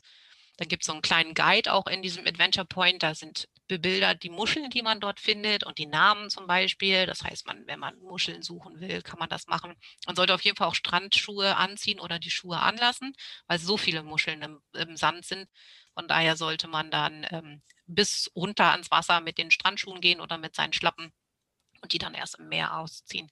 Aber wirklich sehr, sehr schön. Und das ist so diese, diese Route, die man da machen kann, die wie so ein U von Lake Charles bis Sulphur runtergeht und dann der Boden sozusagen des Us ist dann die Küstenlinie am Golf von Mexiko. Wirklich sehr schön. Wie du das beschreibst, würde man also insofern schon empfehlen, dass Kunden sozusagen in Lake Charles zwei Übernachtungen haben, weil wenn man im Prinzip nicht nur auf der Hast ist, sondern eben halt auch wirklich ein bisschen aussteigen, ein bisschen Vogelbeobachtung, Muschelsuche, ein bisschen Füße ins Wasser und so weiter. Wie gesagt, äh, wenn man halt nicht hetzen möchte, dann wäre das schon gut, das sozusagen wirklich als vollumfänglichen Tagesausflug zu betrachten und äh, dann eben halt auch noch ein Stück weit ins Nachtleben von äh, Lake Charles eintauchen zu können. Und wenn ich das richtig in Erinnerung habe, gibt es einen Wochentag, war es vielleicht sogar ein Freitag, ich bin mir jetzt nicht mehr ganz sicher, zum Thema Live-Musik for free? Das ist, wird ja viel angeboten in Louisiana, gerade so freitags, samstags, dass du halt überall Live-Musik mit dabei hast. Und wie ich schon vorhin sagte, diese Saison zwischen ähm, Mai und September ist halt so sozusagen die Saison, wo halt auch das am meisten auch angeboten wird. Lake Charles ist ja zum Beispiel nicht so wie Lafayette bekannt für seine Musiklokale, aber die haben ein paar tatsächlich. Also Lake Charles hat ein paar sehr schöne Restaurants die man auch auf jeden Fall mitnehmen kann. Wie Mhm. gesagt, diese Casino-Hotels sind sehr schön mitzunehmen. Ich finde das immer mal ganz lustig, weil das ist ja, das Casino selber ist auf einem Schiff im Hotel, was sehr lustig ist, auf einer Barge, weil es ist in Louisiana nur erlaubt, auf dem Wasser Glücksspiel zu betätigen. Also muss dieses Casino, hat auch einen eigenen Captain tatsächlich, das muss ablegen dürfen können. Also man sieht das, wenn man in dieses Casino reingeht, läuft man über so eine kleine Kante am Anfang. Und da lässt sich tatsächlich dieses Casino abkoppeln vom Hotel und könnte auf den Lake Calcasieu raus paddeln. Genau. Das ist schon mal sehr lustig und das ist einfach auch mal nett mitzunehmen. Und die Hotels haben halt alles mit dabei. Aber was ich eben noch mal sagen wollte, von wegen, wenn man zum Beispiel auch wieder mit dem RV oder dem Camper unterwegs ist, unten am Creole Nature Trail gibt es unten auch noch mal so einen Campinganlageplatz. Also da hat man seine sanitären Facilities, also die Möglichkeiten für Toiletten und Waschmöglichkeiten.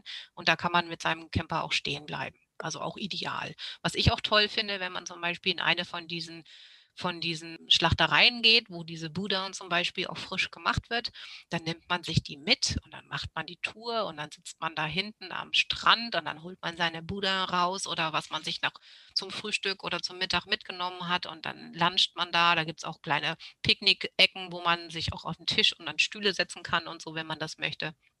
Ah, Das cool. ist echt ideal. Das ist schon schön. Aber wie du schon sagtest, wenn man eher Musik, dann würde ich tatsächlich in Richtung Lafayette eintauchen. Da ist Mhm. tatsächlich ein bisschen mehr geboten. Die sind auch so ein bisschen bekannter für ihre Cajun und Zydeco Musikfestivals, für das Festival International de Louisiane zum Beispiel, was jedes Jahr immer passend zum Jazzfest in New Orleans auch stattfindet. Das ist ähm, wirklich sehr, sehr traditionell. Wenn wir aber Mhm. Lake Charles verlassen, müsste man auf jeden Fall in La Cassine, das ist direkt so eine kleine Ausfahrt am, am Highway an der Interstate 10, da muss man auf jeden Fall rausfahren und zu Louisiana Spirits fahren. Das ist eine Distille, die gibt es auch erst seit ein paar Jahren. Vielleicht sind es auch schon zehn, manchmal kommt mir das so vor wie gestern, dass sie aufgemacht hat. Da wird Bayou Rum hergestellt und das ist Rum natürlich klassisch für den Zuckerrohr, den wir in Louisiana haben. Und das ist echt eine coole Distille. Also das ist wirklich State of the Art, alles sehr modern. Da gibt es so einen tollen Satsuma rum, also was für so ein Mädchen-Sommergetränk, sage ich immer. Der ist so mit, ähm, mit so Orangenflavor. Der schmeckt toll über Eis oder halt ein Eis gekühlt im Sommer. Ganz toll. Da sollte man auf jeden Fall anhalten, mal eine kleine Tour machen, ein Tasting, aber nur wenig, wenn man noch fährt. Oder man nimmt halt mit. Und ähm, ja, einen tollen Giftstore, da kann man sich also auch gerne mal eindecken. Die Flaschen sind schon allein so schön hergestellt und haben, sind so sehr traditionell Louisiana. Ist also wirklich sehr, sehr schön, was die da machen. Genau, und wenn man dort dann halt weiterfährt, kommt man dann nach Lafayette. Und Lafayette ist so, so das the happiest town in Louisiana. Da haben sie, irgendeine Zeitung hat sie vor Jahren mal so genannt, dass das da die glücklichsten Menschen sozusagen leben. Und Lafayette selber ist idealer Ausgangspunkt vielleicht, um zwei, drei Nächte in dieser Region zu bleiben und dann von dort aus so sternförmig Ausflüge zu machen. Ne, man ist Okay. jetzt hier im, Ker- im Herzen von Cajun Country. Dann kann man zum Beispiel im Pro Bridge, da gibt es ähm, einen schönen Bayou, da haben wir einen deutschen Guide, so ein Nature Boy, den kann man immer nicht so schnell finden, aber der bietet ganz tolle Kanu- und Kajaktouren an auf ähm, den verschiedenen Sümpfen dort. Und äh, das Schöne ist, dass der deutschsprachig ist und der kann einem da ganz, ganz viel über die Natur auch miterzählen und ist wirklich so naturverbunden. Das ist wirklich ein tolles Erlebnis, wenn man im da unterwegs ist. Toll. Dann kann man aber auch nach New Iberia fahren. New Iberia ist auch eine wunderschöne Kleinstadt dort unten zu finden. Da wer zum Beispiel hier Küss den Frosch gesehen hat, den Disney-Zeichentrickfilm, der hat ja seinen Ursprung in New Orleans und das ist die Geschichte von unserer berühmten Lea Chase. Das ist eine ganz tolle Frau gewesen in, in New Orleans, die vor ein paar Jahren leider gestorben ist, aber auch schon wirklich alt die auch viel in der Bürgerrechtsbewegung in den Südstaaten mitgemacht hat. Präsident Obama hat bei ihr schon sozusagen in der Küche gesessen. Und sie hat das Dookie Chase Restaurant, auch gibt es heute noch. Ihr Enkel betreibt es heute, ähm, ein tolles Restaurant. Und in diesem Film geht es ja um diesen Frosch, der ja immer seine kleine Evangeline haben möchte. Das ist ja der, der Stern, wo er ja am Ende dann nachher da hinkommt. Und Evangeline ist natürlich wichtig halt für die Region, weil es gibt ein Gedicht, ein Longfellow-Gedicht, das ist der, um die Evangeline Eiche, ne, Evangeline Oak. Und das ist so eine Geschichte über so ein Mädchen und so weiter und so fort. Muss man sich da mal anlesen, dafür haben wir jetzt keine Zeit. Und diese Eiche steht halt hier unten. Das heißt also, da auch wieder haben wir wieder die Poeten und Dichter, die man dort zu finden haben. Das ist in New Iberia zu finden. Aber wer sozusagen ein bisschen neuzeitlicher äh, sozusagen unterwegs sein möchte, da haben wir nämlich zum Beispiel ähm, vielleicht mal einen kleinen Buchtipp. Den muss ich jetzt mal vielleicht nochmal zur Seite nehmen. Es gibt einen amerikanischen Schriftsteller, der nennt sich James Lee Burke. Und der kommt aus dem Cajun Country und der hat genau hier in dieser Region um New Iberia rum spielen seine Romane. Und sein, sein Kommissar oder sein Detektiv, der in seinen Geschichten vorkommt, das ist der Dave Robichaud. Da gibt es eine ganze Reihe von Büchern voll. Und die spielen halt hier. Und man kann hier sogar tatsächlich auch ähm, eine Walking-Tour machen und kann sozusagen auf den, den Spuren dieses Protagonisten wandeln, was auch echt ganz spannend ist und auch sehr typisch Das für diese cool. Region. Das ist also auch echt, echt nett. Und ich fand Nu- New Iberia echt hübsch. Das ist so eine typische Kleinstadt da unten Hm. wirklich sehr romantisch auch wieder, wirklich sehr, sehr schön. Und wenn man von New Iberia weiter runter in den Süden fährt, da ist auch wieder so eine kleine Stichstraße, wieder so eine Road to Nowhere, weil die endet tatsächlich auch mitten in einem Naturschutzgebiet. Und dort unten ist die kleine Halbinsel Every Island. Und da ist die Heimat von Tabasco. Da hat die Familie McElhenney seit über 150 Jahren sind es jetzt, glaube ich, schon, die ähm, Tabasco-Anlage stehen. Dort wird jede Flasche weltweit abgefüllt und die haben eine wunderschöne Self-Guided Tour. Die hat, beim letzten Besuch war sie 5,50 Dollar, also wirklich sehr erschwinglich. Und dann Gut. kann man die verschiedenen Stationen von der Pfefferpflanze, also von der Pfefferschotenpflanze von Tabasco bis zur Abfertigung ablaufen. Also das ist wirklich sehr, sehr schön. Die haben auch ein kleines Restaurant mit dabei. Ganz erschwinglich gibt es da leckeres Essen. Das Schönste ist dieser Country Store, den Tabasco hat. Da kann man dann auch alle mit so kleinen Salzstangen kann man überall in die verschiedenen Soßen eindippen und dann kann man probieren die verschiedenen Schärfegrade und dann gibt es meistens ein Tabasco-Eis oder ein kleines Tabasco-Chili, was man probieren kann und so weiter. Und man kann natürlich alles kaufen, was man sich vorstellen kann. Also Gummibärchen in Tabasco-Geschmack bis zu äh, Kochsets oder Grillkohle, die man mitnehmen kann, die dann aus den alten Fässern gemacht werden mit dem Flavor drin. Für die Smoker unter uns ist das wirklich sehr, sehr schön. Cool. Genau. Und unterhalb von Tabasco gibt es einen Naturpfad oder ein Naturgebiet, das nennt sich Jungle Gardens. Kann man auch in Kombination mit Tabasco buchen. Und das ist wirklich so eine, da geht man durch so ein Naturgebiet einfach. Das ist einfach auch zum Runterkommen, um einfach nochmal so ein bisschen in der Natur, in der Vegetation dort anzukommen. Einfach eine schöne Kombination. Und das ist auch ein toller Tagesausflug darunter. Also wenn man das so mitnimmt und dann mit den Städtchen, die auf dem Weg liegen, wie gesagt, wenn man oben in New Iberia ist, wir haben ähm, Shadows on the Teche, das ist, gehört zum National Historic Trust, das ist eine alte Plantage, die man dort anschauen kann. Dann haben wir das Rip Van Winkle House and Gardens, ist auch eine schöne Plantage mit einer wunderschönen Gartenanlage, auch zum Beispiel, wenn die Azaleen blühen, auch traumhaft schön dort zu sein. Toll. Dann haben wir Conrico Reis da unten, wie gesagt, die älteste Reismühle in Louisiana mit, da wird auch noch gezeigt, wie der Reis dort sozusagen halt auch verarbeitet wird und da kann man den auch kaufen und dann geht es natürlich auch um Jambalaya, unser klassisches Reisgericht, was wir in Louisiana haben. Eine Region, die so vielfältig und so toll ist. Und wie gesagt, hier muss man halt auch die Abende einplanen, wenn man in den Blue Moon Saloon zum Beispiel möchte, in Lafayette abends, um da Live-Musik zu hören oder in die Kunstgalerien gehen oder in diese schöne Restaurants, die es dort überall zu finden gibt. Also da ist die Bandbreite ist an Attraktionen ist da wirklich sehr, sehr, sehr, sehr groß. Schön. Genau. Das klingt echt fantastisch.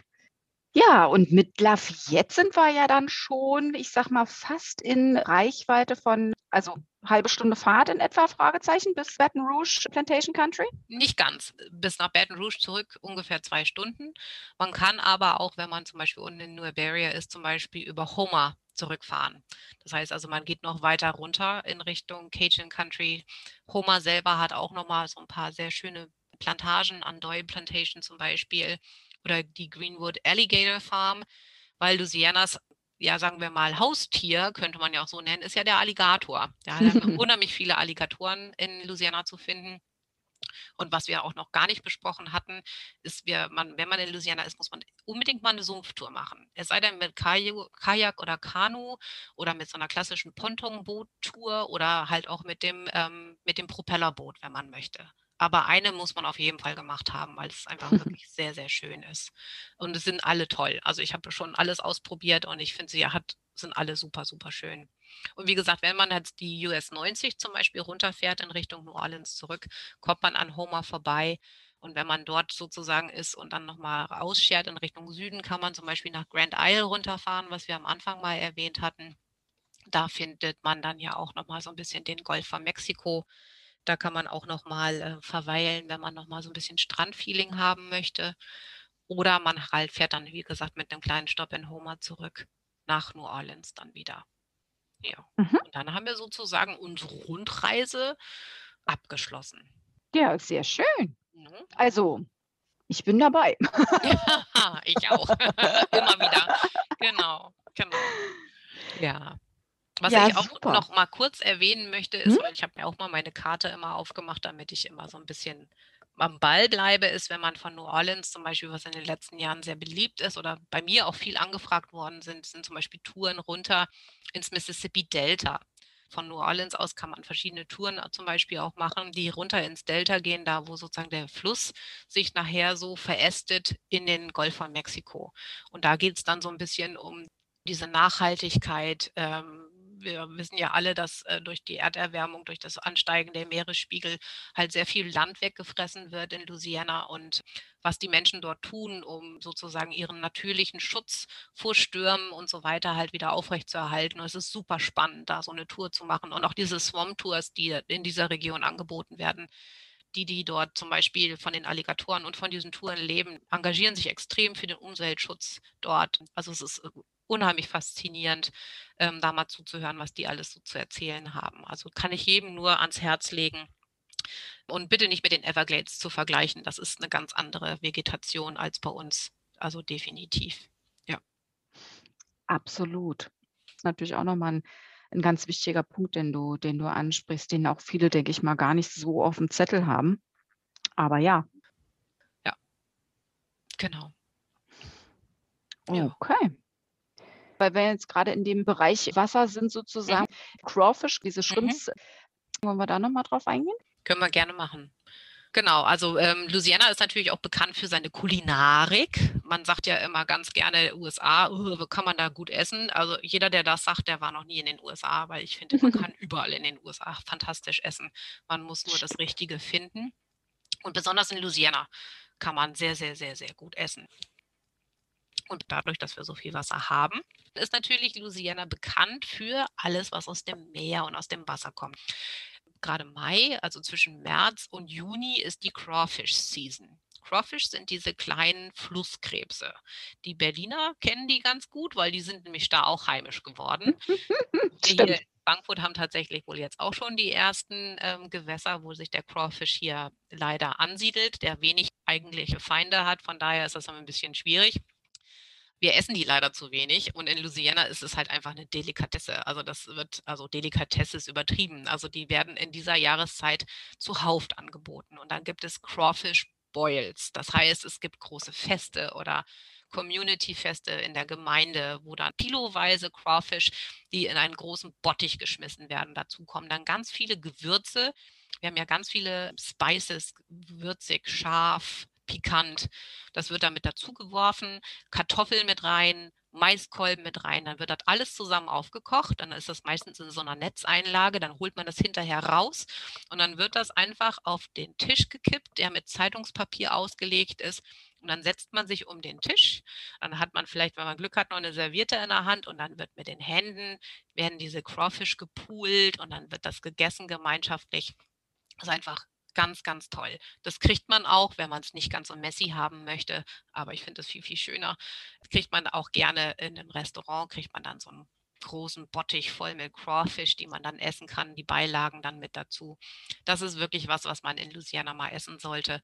Wird auch gerne in den klassischen Buffet-Restaurants, also sagen wir mal Buffet-Restaurants, sowas haben wir eigentlich gar nicht. Also das sowas, wo zum Beispiel so ein Jazz-Brunch angeboten wird, wie im Court of Two Sisters oder im Commanders Palace oder sowas. Da wird, findet man in der Crawfish-Season natürlich auch bergeweise Crawfish.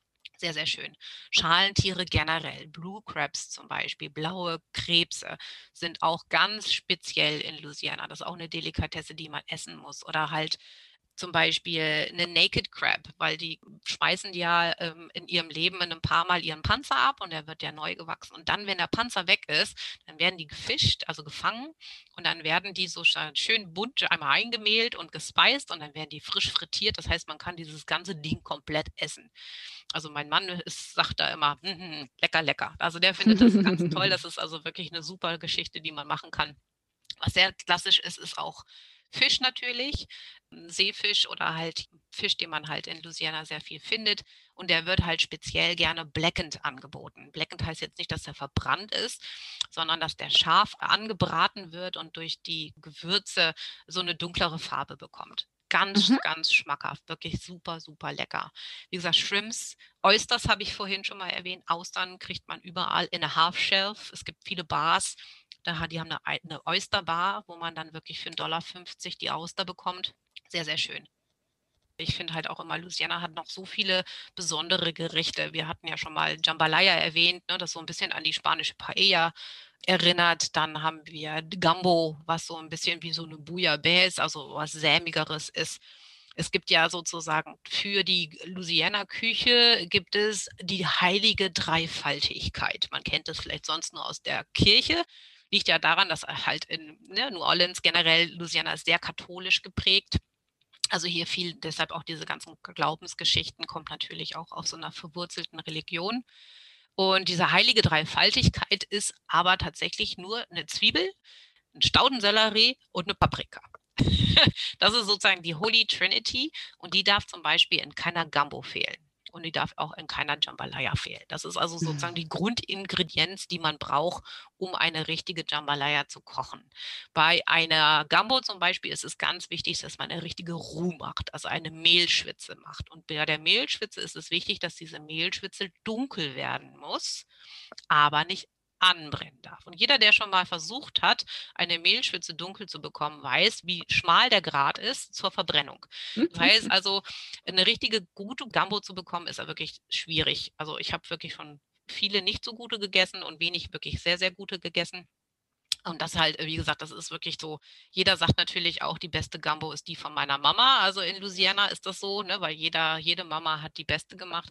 Also das ist das, was man auf jeden Fall mal gegessen haben muss. Die Buddha hatte ich vorhin schon erwähnt. Andouille Sausage ist auch eine ganz besondere Wurst, die zum Beispiel sehr gerne auch mit in die Jambalaya und die Gambo kommt. Wir haben nicht nur Fleisch und Fisch, wir haben auch viel vegetarische Sachen. Wir haben auch viel mit Grün, Collard Greens zum Beispiel. Das ist auch so ein grünes Gemüse, was angeboten wird. Grits, das ist so diese Maisgrütze, die auch sehr gerne gegessen wird in verschiedener Art und Weise. Dann gibt es natürlich den Nachtisch nicht zu vergessen. Bread Pudding, wie gesagt, ich muss immer meinen Lieblingsnachtisch als erstes nehmen. Banana Fosters, die sehr gerne flambiert am Tisch dargeboten werden. Wirklich ein Spektakel. Kaffee Brûlot, auch so ein, so ein Kaffee, der auch ein bisschen getränkt wird mit ähm, Spirituosen und angezündet wird. Auch ein Spektakel, wenn man das mal als Nachtisch sich servieren lässt im Restaurant. Sehr, sehr schön. Wirklich, es ist also die Bandbreite an Essen ist wirklich sowas von vielseitig, aber man kann auch für kleines Geld sehr gut essen. Zum Beispiel gibt es Po-Boys, das sind belegte Sandwiches. Da gibt es zum Beispiel frittierte Shrimps drauf oder frittierte Austern drauf. Es wird viel frittiert in den Südstaaten. Das liegt halt einfach daran, dass es sehr heiß ist und man das Essen nicht verderben lassen möchte. Und wenn es frittiert ist, bleibt es halt einfach frisch, beziehungsweise es verdirbt nicht so schnell. Deswegen diese Tradition des viel Frittierten ist vielleicht für uns ein bisschen ähm, gewöhnungsbedürftig am Anfang, aber es ist wirklich sehr schmackhaft. Es wird alles sehr gut gewürzt. Es ist nicht langweilig. Aber Po Boy Sandwiches zum Beispiel muss man auf jeden Fall mal gegessen haben. Mufulatas zum Beispiel ist auch eine Tradition. Es ist so ein spanisches Pita-Brot, was belegt wird mit einer Olivensalsa, mit Wurst und Käse und Salami. Ganz toll. Man muss es auf jeden Fall teilen. Man kann eins nie alleine essen. Also ein Viertel alleine essen.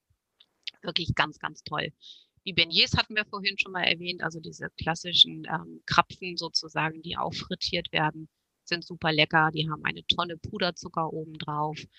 Snow Cones, das ist so dieses geschabte Eis, was mit Sirup zum Beispiel übergossen wird. Das beliebt bei Kindern und bei Erwachsenen in, überall. Louisiana ist bekannt auch, wie gesagt, für seine Cocktails und auch für seine Drive-Through Daiquiris zum Beispiel. Man kann auch zum Beispiel mit dem Auto durch einen Drive-Thru fahren und kann sich seinen Frozen Margarita oder Daiquiri geben lassen und den darf man im Auto transportieren. Das Wichtige ist, der Strohhalm darf nie den Becher berühren. Also, sobald der Strohhalm im Becher ist, gilt er als getrunken und das ist eine Straftat. Das darf man nicht.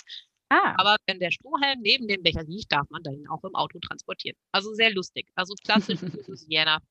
Das ist sehr, sehr schön. Wie gesagt, der Cocktail alle in New Orleans natürlich behaupten, der Cocktail wurde von Monsieur Pechot. Das ist ein Apotheker gewesen, der diese Pechot Bitters, also diese Aromatröpfchen, die man in verschiedenen Cocktails benutzt, erfunden hat. Also ein Apotheker und der früher über seinen Apotheker-Ladentheke Spirituosen auch ausgeschenkt hat. Ne? Es gab viel Rum, es gab viel Whisky und Bourbon und Rye.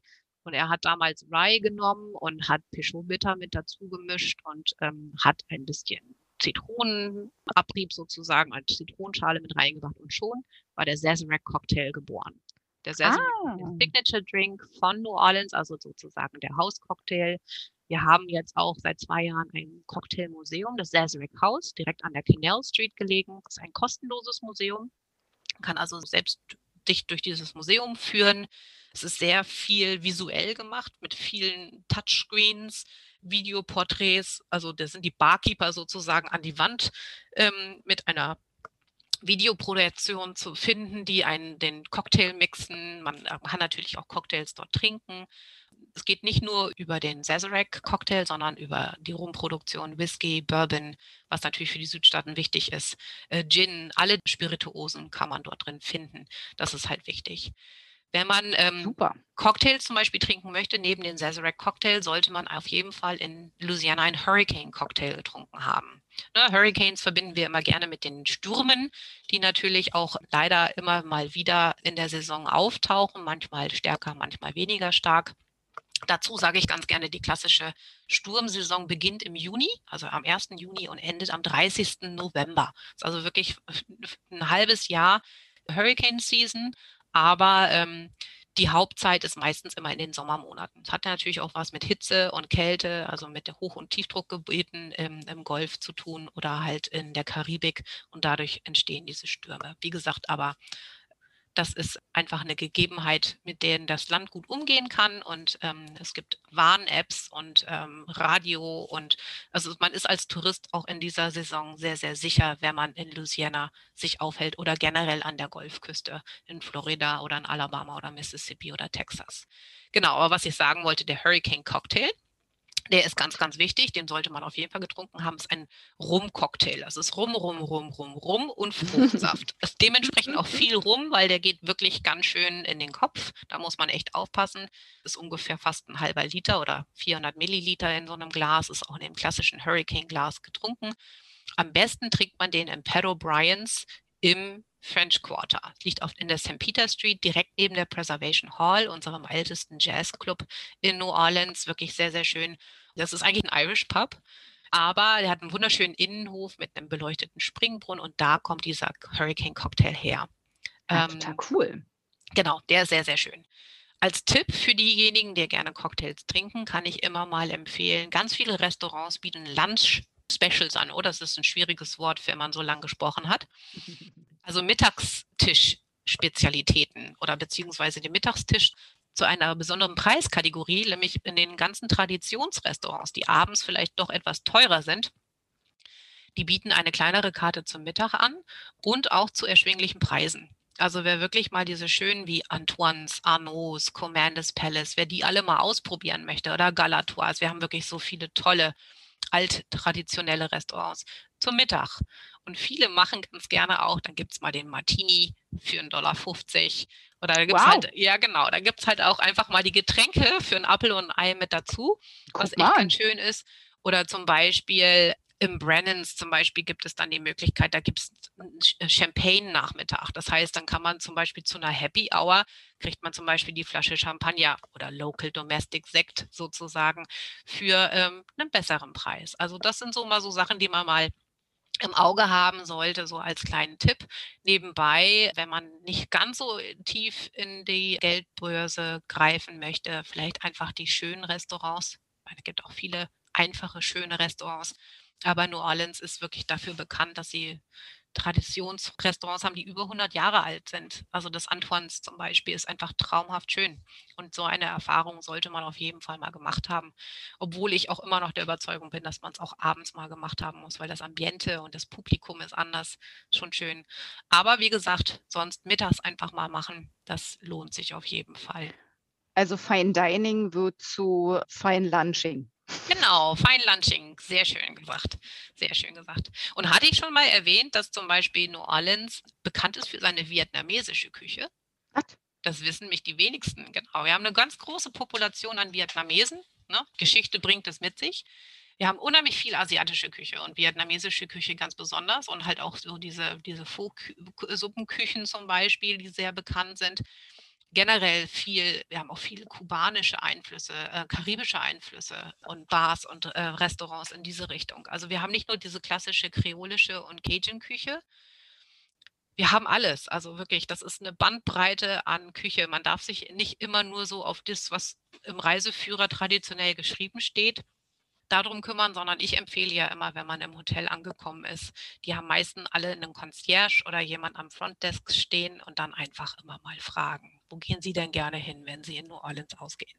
Und dann kriegt man den richtigen Tipp, wo man hingehen soll. Die meisten sagen tatsächlich für die Musik, gehen Sie doch ins Spotted Cat auf die Frenchman Street oder ins Snack Harbor auf der Frenchman Street oder ins alte Tipetinas wenn die Konzerte haben oder sowas. Da, ähm, das ist echt toll. Und dann mal hören, was sie sagen. Wo geht man denn hin, wenn man nachmittags mal ein Glas Wein trinken will, mit so einer kleinen, kleinen Fressplatte nebenbei oder sowas, oder mal ein kleines Bierchen trinken möchte oder sowas. Da hat man die besten Tipps. Ja, super. Oder uns fragen, das geht natürlich auch immer. ganz genau, ganz genau. Danke, Karin, für diese vielen, vielen Tipps. Und also liegt jetzt auch so ein Stück weit an der Zeit. Äh, unsere Podcast-Aufnahme findet gerade gen späteren Mittag statt. Kriegt man direkt Hunger. Das stimmt. das stimmt. Ja, also auf jeden Fall nach Louisiana muss man hungrig kommen. Es gibt, wie wir jetzt ja gelernt haben, unfassbar vieles zu, zu probieren. Und wie gesagt, die, die Südstaatenküche ist grundsätzlich ähm, auch eine, die nicht an Gewürzen spart. Also es ist wirklich a foodie's dream, könnte man sagen. Und leider auch nicht an Kalorien spart. Also das ist immer das. Also Diäten nützen nichts.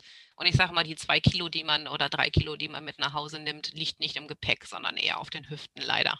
Aber das ja, dafür, ist es, dafür ist es Urlaub. Man muss, ja. man muss sich auch mal ein Stück weit verwöhnen lassen. Und hey, wir sollten ja, haben wir ja gesagt, auch paddeln gehen und wandern gehen. Also und die Kilometer, suchen. die man zurücklegt, wenn man in, also zu Fuß unterwegs ist, allein in, in New Orleans, das ist ganz schnell wieder. Ja. Schwitzt, erstens schwitzt man genau. aus und zweitens ist man so viel unterwegs und abends, wenn man ja. das Tanzbein ist immer in Bewegung oder die Hüfte das, bewegt meistens. Ja. Also man ist ja auch ständig in Bewegung. Das, das außerdem, genau. Es wird geschwurft, dann haben wir die Stadtspaziergänge und in North Shore, um da jetzt wieder anzuknüpfen, haben wir vorhin ja auch gesagt, dieser wahnsinnig, wahnsinnig schöne Radweg, den äh, sind wir dann quasi auch gefahren. Also von daher haben wir uns auch ein bisschen bewegt. Ne? Genau, und Radfahren ist auch ein guter Tipp, Doreen. Schön, dass du das noch sagst, weil das sage ich auch immer ganz gerne. Wenn man zum Beispiel in New Orleans ist, kann man sich an jeder Ecke auch ein Fahrrad mieten. Das ist halt auch echt schön. Ne? Also wir haben wirklich schöne Radwege teilweise, die durch Louisiana gehen oder durch New Orleans gehen. Und das ist vielleicht auch mal eine Art und Weise, die Stadt zu erkunden. Ne? Wenn man eh kein Auto dabei hat für den Anfang oder so und dann Gute einfach Idee, sich mal ja. das Fahrrad nimmt, das ist auch eine schöne Idee. Ich sage halt immer genug zu trinken dabei haben. Wasser ist immer wichtig. Genau, und dann Kopfbedeckung und los geht's. nee, das klingt gut. No? Genau. Ja. Ja, jetzt haben wir, haben wir ja vorhin von den blühenden Azaleen gesprochen, von der sommerlichen Hitze, dem vielleicht etwas schwülwarm. Ich meine, der Sommer ist ja oftmals die Reisezeit von äh, vielen aufgrund der Sommerferien bei uns.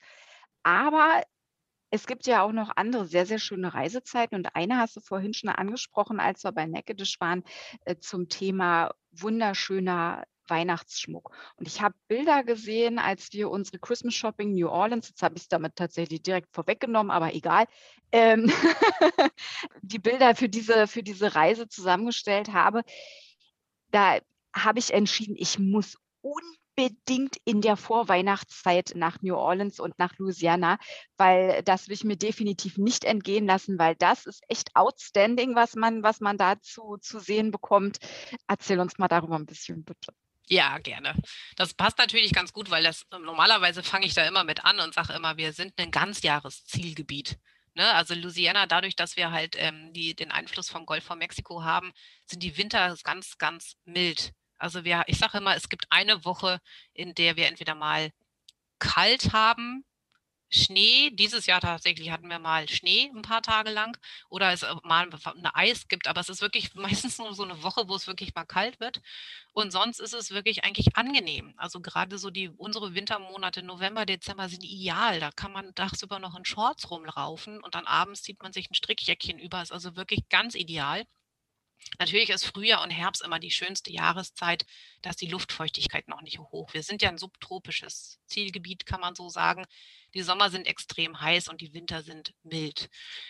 Aber wie du eben schon sagtest, die Sommermonate sind natürlich für uns immer die wichtigsten, sind aber auch ganz praktisch in Louisiana, besonders auch für New Orleans, immer als eine günstige Reisezeit. Weil der Einheimische woanders Urlaub macht, der geht gerne an die Strände. Das heißt also, in der Stadt gibt es mal das ein oder andere Schnäppchen, vielleicht auch mal, was das Hotel angeht.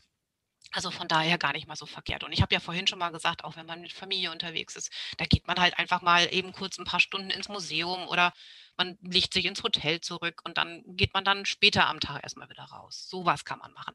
Oder aber die Reisezeit ab Oktober. Ich bin persönlich ein großer Freund des Novembers in Louisiana. Da, wie gesagt, erstens ist Erntezeit auch. Im Oktober, November wird dann der Zuckerrohr auch geerntet. Sehr, sehr schön. Die, ähm, die Natur ist anders. Die Luftfeuchtigkeit geht gen Null. Also es ist wirklich, ähm, es ist nicht mehr schwül und es ist mild in den Temperaturen. Es ist eine sehr, sehr angenehme Reisezeit, dort sich aufzuhalten. Und wie du schon sagtest, von wegen, wenn ich in, in die Wintermonate reingehe, nach Thanksgiving. Thanksgiving ist ja immer der vierte Donnerstag im November. Das ist halt ein ganz großer, wichtiger Feiertag ähm, von allen Amerikanern. Und ähm, da findet man auch in den Hotels wenig Servicepersonal, das muss man dazu sagen, weil die alle zu Hause sind. Das ist neben Ostern und Weihnachten der größte Feiertag der Amerikaner. Ab dann ist natürlich, dann gibt es den berühmten Black Friday, dann an dem Freitag danach. Da kann man also einkaufen ohne Ende mit den Schnäppchen schlechthin. Und sozusagen ab diesem Wochenende danach gilt offiziell in den USA die Weihnachtssaison. Die meisten fangen tatsächlich erst am Wochenende drauf an, aber es gibt tatsächlich ein paar Hardcore-Dekorateure, die dann schon anfangen und die Christmas Decoration rausholen. Aber tendenziell ist sozusagen so das erste Dezember-Wochenende, wo es dann losgeht und dann ähm, die Leute schon ihre Dekoration rausholen. Das heißt, die, äh, die Häuser werden wunderschön geschmückt und die Bäume werden aufgestellt und das ist dann halt, was man in, in New Orleans dann halt auch findet in den verschiedenen Hotels und verschiedenen ähm, Restaurants. Und wir haben am Jackson Square zum Beispiel dann in New Orleans einen wunderschönen Baum stehen und dann, äh, wenn es weiter in den Zimmer reingeht, dann gibt es das Caroling, das heißt, diese, dann kommt dann diese Sänger, die die Weihnachtslieder singen. Es ist dann auch meistens ähm, am Jackson Square, wo dann auch ganz viele Locals mit dazukommen und dann singt man gemeinsam Weihnachtslieder beim Baum vor der Kirche. Dann zum Mega Beispiel, schön. ja, es ist echt total schön. Und dann hat man zum Beispiel das Monteleone äh, Hotel auf der Royal Street im French Quarter, ist wunderschön weihnachtlich dekoriert. Sehr bekannt ist das Roosevelt Hotel. Das ist ja äh, gehört zum Waldorf Astoria, zur Hilton-Gruppe. Das liegt auf der anderen Seite der Canal Street. Die sind dafür bekannt, die haben zwei Eingänge. Man kann sozusagen von einem Eingang zum anderen durchgehen. Und in der Weihnachtszeit wird da eine Winterlandschaft, eine Weihnachtslandschaft im Hotel durch diesen Gang durchgemacht. Das ist wirklich, da steht dann auch ein riesengroßes Lebkuchenhaus, also Original-Lebkuchenhaus, wo dann man auch mal hingehen darf und mal was abknabbern darf. Und das ist so alttraditionell. Ich kenne das noch von meiner ehemaligen Kollegin, die mir dann immer erzählt hat, dass sie dann früher dort rausgelassen worden ist an dem einen Eingang und dann durfte sie durch das weihnachtsdekorierte Hotel laufen und die Familie hat sie auf der anderen Seite wieder aufgegabelt und dann durfte man einmal durch diese Winterlandschaft gehen. Das ist wirklich sehr, sehr schön. Was in. Louisiana halt einfach auch noch toll ist, sind die berühmten Bonfires. Das sind riesen, also übermenschlich große Holzscheite, Lagerfeuer könnte man so sagen, die auf dem Deich des Mississippis aufgebaut werden in der Weihnachtszeit. Das ist meistens die Woche vor Weihnachten tatsächlich. Mhm. Und die werden dann, dann gibt es ein Bonfire Festival auch. Es gibt verschiedene Regionen, in der Nähe von Lucha zum Beispiel gibt es immer dieses ganz tolle Festival, da wird auch immer ganz prunkvoll in irgendeiner Gestalt so ein Bonfire dargestellt. Und die werden dann traditionell in der Vorweihnachtszeit abends beleuchtet. Die werden angezündet. Und alte Tradition heißt es sozusagen, dass Papa Noel, also der Weihnachtsmann, der ja den Mississippi runterkam, sozusagen damit äh, den Weg beleuchtet bekommt, damit er sozusagen zu den zu den Kindern kommen kann. Ah. Und das ist eigentlich auch super schön, wenn man dort steht am Mississippi entlang und dann, wenn dann dieses Festival ist, wie gesagt, ist, da muss man immer noch mal nachschauen, wann in jedem Jahr das stattfindet. Das ist Mhm. wirklich sehr, sehr schön. Es sind leider nur ein paar Tage, es ist also auch nicht ständig, dass das stattfindet, aber ähm, das ist wirklich auch ein Highlight in dieser Jahreszeit. Was wir auch haben als auch kulinarische Geschichte, was auch so ein bisschen auf diese alte Tradition Papa Noel angeht. Man hat in Louisiana früher erst äh, sozusagen nach dem Kirchgang ge- gegessen. Das heißt, die Kirche fand spät statt. Man ging sozusagen noch mal so kurz vor die Mitternachtsmesse und danach hat man erst angefangen, sozusagen ein Weihnachtsessen zu essen. Und das nennt man Revellion Dinner. Und viele Restaurants machen seit vielen Jahren diese Dinners, die sie jetzt ein bisschen vorgezogen, nicht nach Mitternacht sozusagen anbieten, aber einen Riesenfestschmaus anbieten. Die kann man dann auch buchen in dieser Zeit in den Restaurants und kann halt auch diese wunderschöne kulinarische Erfahrung mitmachen, was Toll. wirklich toll ist. Ja, und wir brauchen jetzt nicht über weihnachtliche Cocktails oder andere Dinge noch sprechen. Das gehört natürlich auch alles noch mit dazu.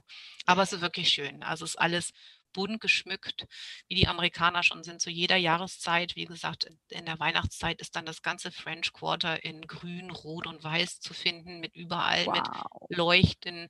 Dann, wie gesagt, am 6. Januar fällt alles weg und die Mardi Gras Dekoration wird rausgeholt und von jetzt auf gleich ist alles in lila, gold und grün bis zum Aschermittwoch.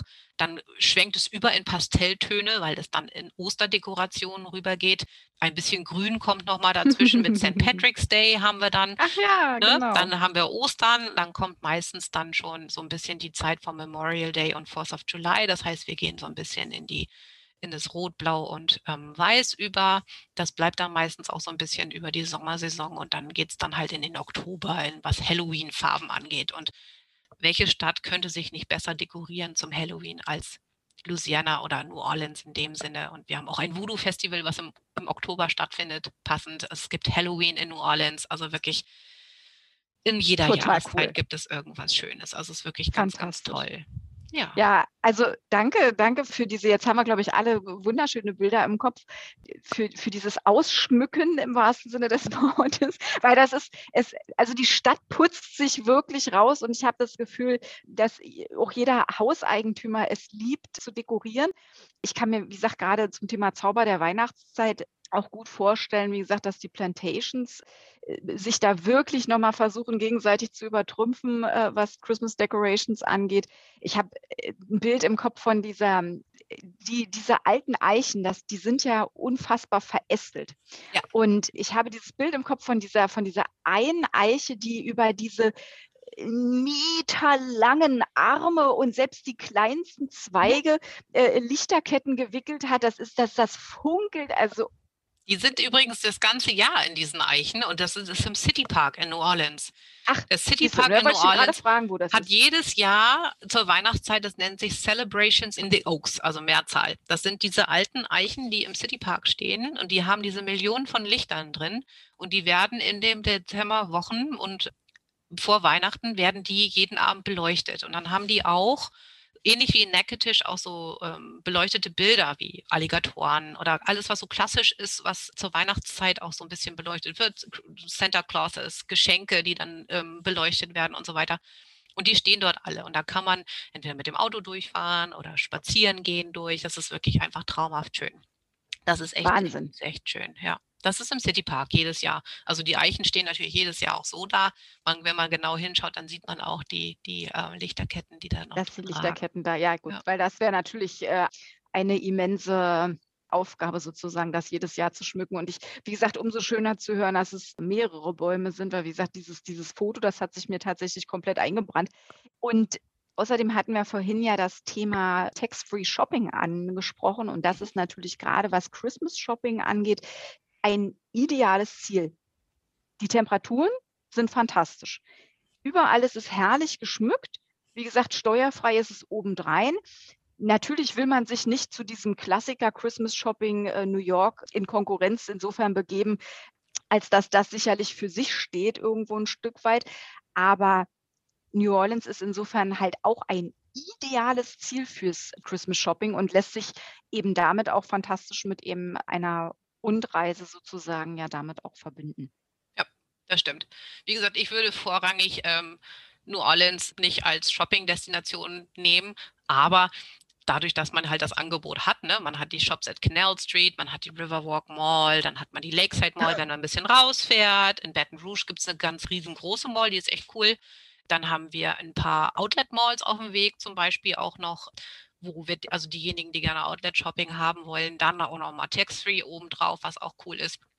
Es bietet sich immer an, dass man irgendwo links oder rechts reinläuft und das Kleine mitnimmt. Das auf jeden Fall. Also wie gesagt, ich finde, ganz toll, diese kleinen Vintage-Läden, die wir im, im, French Quarter haben. Die sind echt super. Ich habe immer einen Laden, in den ich reingehe, wenn ich da bin, in, in Shops at Canal Street zum Beispiel. Da gucke ich dann immer mal nach und gucke ganz gerne mir die Schuhläden an. Auf der, auf der Canal Street vorne, da gibt es so ein paar Sportschuhläden. Da gucke ich immer ganz gerne mal rein. Und ähm, sonst halt auf der Royal Street, da gibt es ganz tolle Läden. Souvenirläden mag ich auch mal ganz gerne, weil es gibt immer ganz lustige T-Shirts mit ein paar lustigen Sprüchen drauf. Oder, auf jeden Fall. Genau, das ist schon schön. Also man findet immer irgendwie was. Und das ist dann natürlich noch netter, wenn man dann am Ende dann seiner Tour auch nochmal ein bisschen Geld dafür zurückbekommt. Reicht dann immer vielleicht nochmal für das kleine Essen oder das Getränk am Flughafen oder so, bevor man nach Hause fährt. Oder wenn man es in, inländisch macht, kann man es dann gleich wieder reinstecken in die Reise. Gleich reinvestieren. Genau, immer. genau. Ja, fantastisch. Ja. Ja, ja. Ähm, was ich, ich wollte eins nochmal sagen, weil wir haben ja mhm. jetzt schon ganz viele, wir haben jetzt die Louisiana Tour, aber wir haben ja auch schon mal gesagt, dass wir das ganz gerne auch verbinden. Zum Beispiel, wenn man hochfährt nach Mississippi, und dann zum Beispiel dann dort ein bisschen ein paar Stationen macht mit dem Auto, über Tennessee rübergeht, Kentucky, Alabama und dann wieder runter an den Golf von Mexiko geht. Und da ist immer so mein, mein Tipp. Das ist aber auch für mich persönlich sehr, sehr schön. Das habe ich jetzt vor drei Jahren das erste Mal entdeckt. Es gibt ein ganz schönes, nettes Hotel unten. Äh, Alabama hat 50 Kilometer wunderschönen Sandstrand. Das ist wirklich traumhaft schön. Das ist noch nicht so überladen vielleicht, wie manche Ecken in Florida sind. Und es ist so nah dran an, an Louisiana. Das heißt, wenn man das am Ende macht, kann man noch wunderschönen Badeaufenthalt machen. Und dann ist man innerhalb von dreieinhalb Stunden am Flughafen wieder zurück. Das heißt, ich finde es immer so, wenn man in New Orleans anfängt und dann sozusagen diesen Bogen macht, und dann den Alabama-Strand zum Schluss nimmt und dann morgens schön frühstückt. Dann setzt man sich ins Auto, kommt dann darauf an, wie dann der, der Rückflug ist. Wenn der abends ist, ist das ideal. Dann fährt man zum Flughafen, gibt das Auto ab, dann geht man zum Airport hin, dann checkt man ein, dann geht man vielleicht noch nett was trinken oder eine Kleinigkeit essen, bevor man in den Flieger steigt. Und das ist so eine ideale Tour, wie man den Süden bereisen möchte. Also das finde ich immer so als Tipp nochmal. Deshalb ist das so schön, weil alles so nah ist, dann das auch noch mitzunehmen, die Strände. Das stimmt, absolut, das ist ein super Tipp. Ja, genau.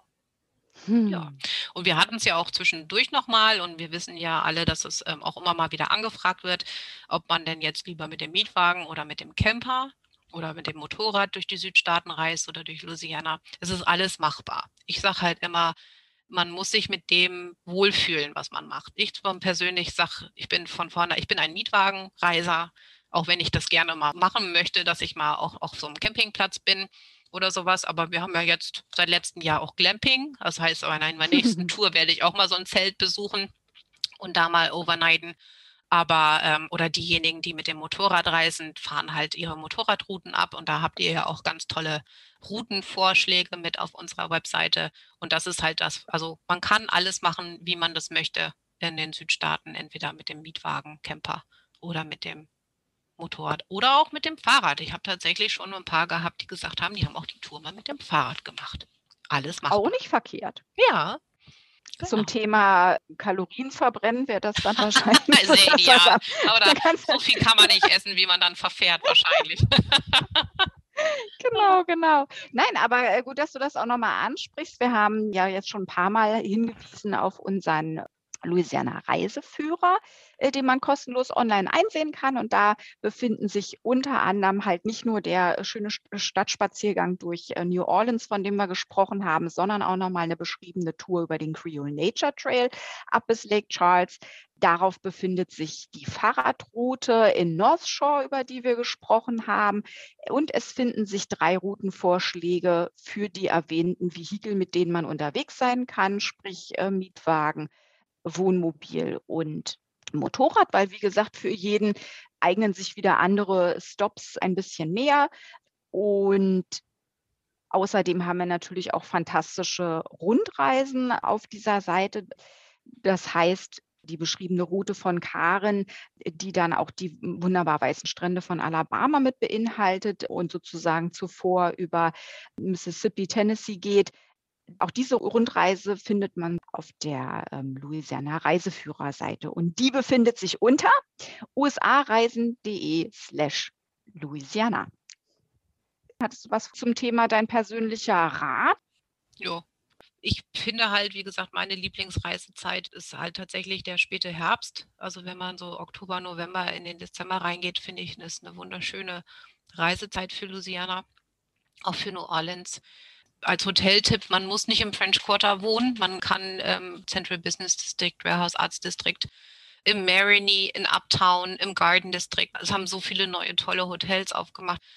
Als Tipp gibt es noch bei den neuen Hotels zum Beispiel, die haben ganz viele Dachterrassenbars, was sehr, sehr, sehr hm. cool ist.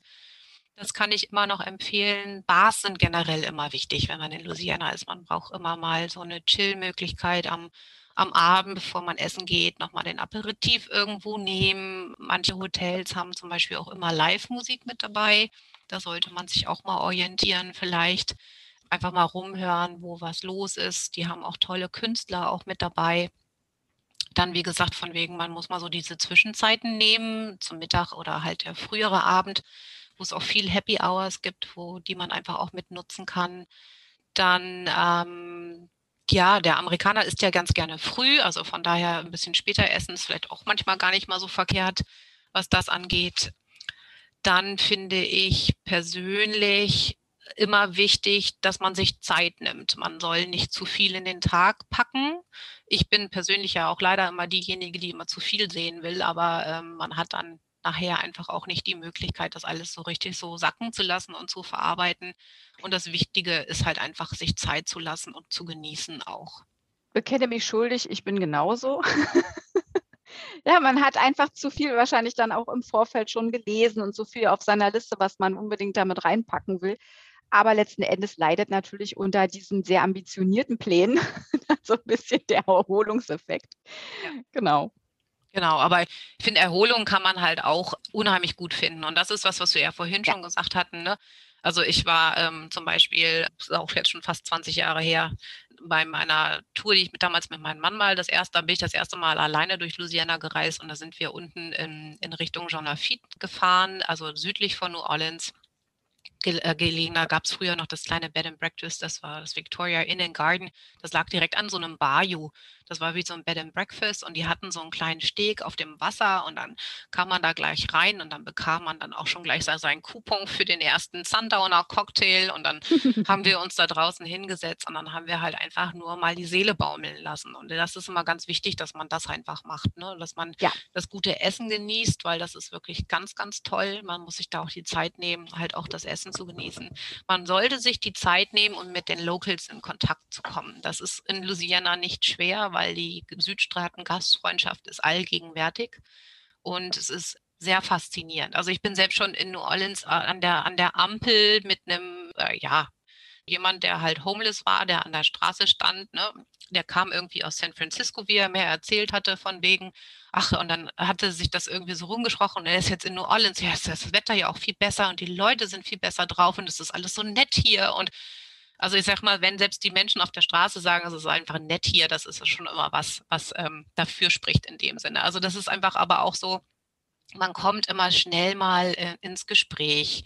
Es ist ähm, erstaunlich, wie, wie nett die Menschen dort sind, wie, wie freundlich und ähm, was man alles so erleben kann, wenn man einfach mal sich die Zeit nimmt, auch was zu erleben. Wie gesagt, und ich finde halt einfach, man muss sich mit der Geschichte Louisianas auseinandersetzen. Äh, ich empfehle immer mal vorher vielleicht mal was darüber zu lesen die Geschichte ist sehr vielfältig und sehr tiefgründig auch. Und ähm, auch gerade dieses Thema Bürgerrechtsbewegung, was halt auch wichtig ist. Wir haben ja auch seit diesem Jahr auch jetzt den Louisiana Civil Rights Trail seit ganz neuem. Wir sind ein bisschen hinterher zu dem klassischen National Civil Rights Trail, den es ja jetzt schon seit ein paar Jahren gibt, aber wir haben unseren Teil dieses Jahr auch jetzt offiziell aufgemacht, in Anführungsstrichen. Die kann man sozusagen auch abfahren mit so kleinen Markern, die dann auch diese Punkte ein bisschen in der Historie hervorheben. Zum Beispiel Lea Chase, das Dookie Chase zum Beispiel gehört auch mit dazu.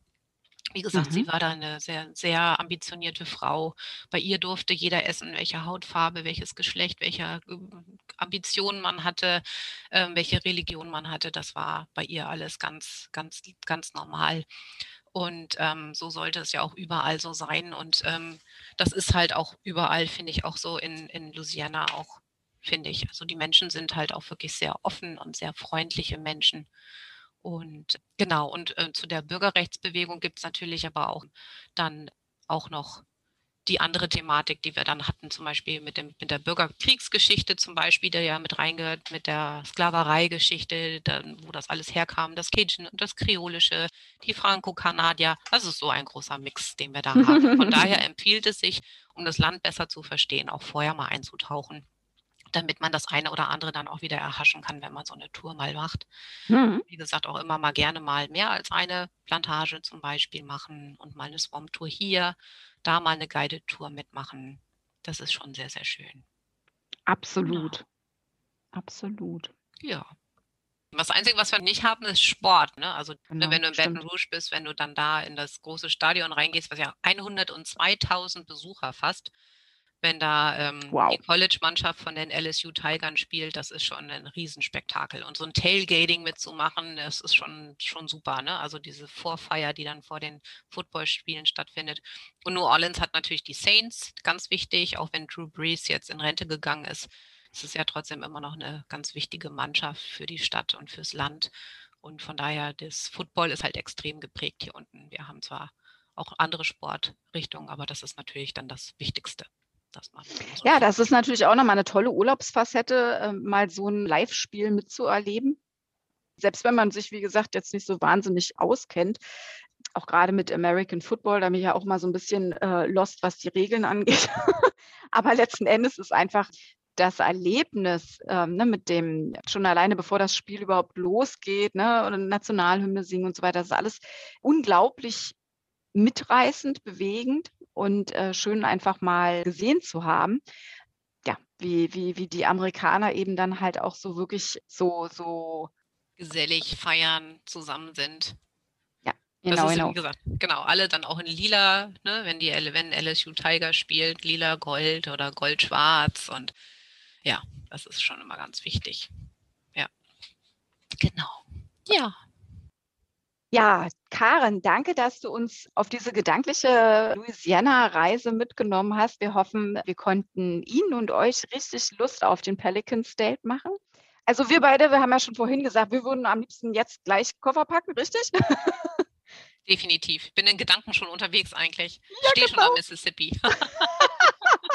genau. Genau. Also, wer mehr über Louisiana erfahren möchte, wir hatten ja vorhin schon gesagt, usareisen.de slash Louisiana das Tor, der Weg zum Glück sozusagen. Karen, möchtest du noch kurz äh, eure Louisiana-Webseite vorstellen und sagen, wie man euch für genau. Infos, Broschüren und Kartenmaterial erreicht? Gerne. Also generell, ähm, unsere Webseite ist einfach relativ einfach neworleans.de. Da sind alle Informationen zur Stadt und zu Land drin. Wir haben uns das einfacher gemacht und haben es gebündelt auf einer Seite und wir haben gesagt, neworleans.de ist einfacher zu finden. Dort habt ihr die Möglichkeit oder haben Sie die Möglichkeit, auch Broschüren zu bestellen. Die sind auch online hinterlegt als Digitalguide, den man sich anschauen kann oder downloaden kann. Perfekt. Man kann aber auch ganz normal auch einfach uns anschreiben auf die info at neworleans.de und dann einfach Kartenmaterial, Broschürenmaterial bestellen oder wenn es noch weitere Fragen gibt, gerne auch. Aber wie gesagt, bei usareisen.de gibt es genug Experten, die sich sehr, sehr, sehr gut auskennen, besonders die Doreen natürlich, die halt auch sehr, sehr viele Fragen beantworten können, haben ein ganz tolles Produkt ganz viele Sachen, die buchbar sind und das, was man jetzt nicht buchbar findet, ist sicherlich buchbar zu machen. Also von daher, das Stimmt. ist der richtige Reisepartner mit dabei. Ich danke für die Möglichkeit des stundenlangen Quatschens über mein Lieblingszielgebiet und meine Lieblingsregion. Bin wirklich von Herzen verliebt in diese Stadt und in dieses Land und in diese Menschen. Und es freut mich immer, wenn ich darüber reden kann und ähm, vielleicht den einen oder anderen vielleicht motivieren kann, mal auch Louisiana zu besuchen und sich mehr Zeit zu nehmen als das, was die klassische Rundreise so bietet. Ja, es ist wirklich auch immer total spannend, dir zuzuhören. Und was ich halt immer total schön finde, ist, dass du diese Bilder im Kopf entstehen lassen kannst, dass man sich direkt hinträumen kann. Also von daher, Karen, auch lieben, lieben Dank für, für deine kostbare Zeit und ähm, dass du uns den Pelican State so erlebbar gemacht hast. Immer wieder gerne, Doreen. Dank dir. Dann bleibt uns nur noch zu sagen, frohes Fernweh an alle Urlaubsreifen und herzliche Grüße aus Berlin von usareisen.de.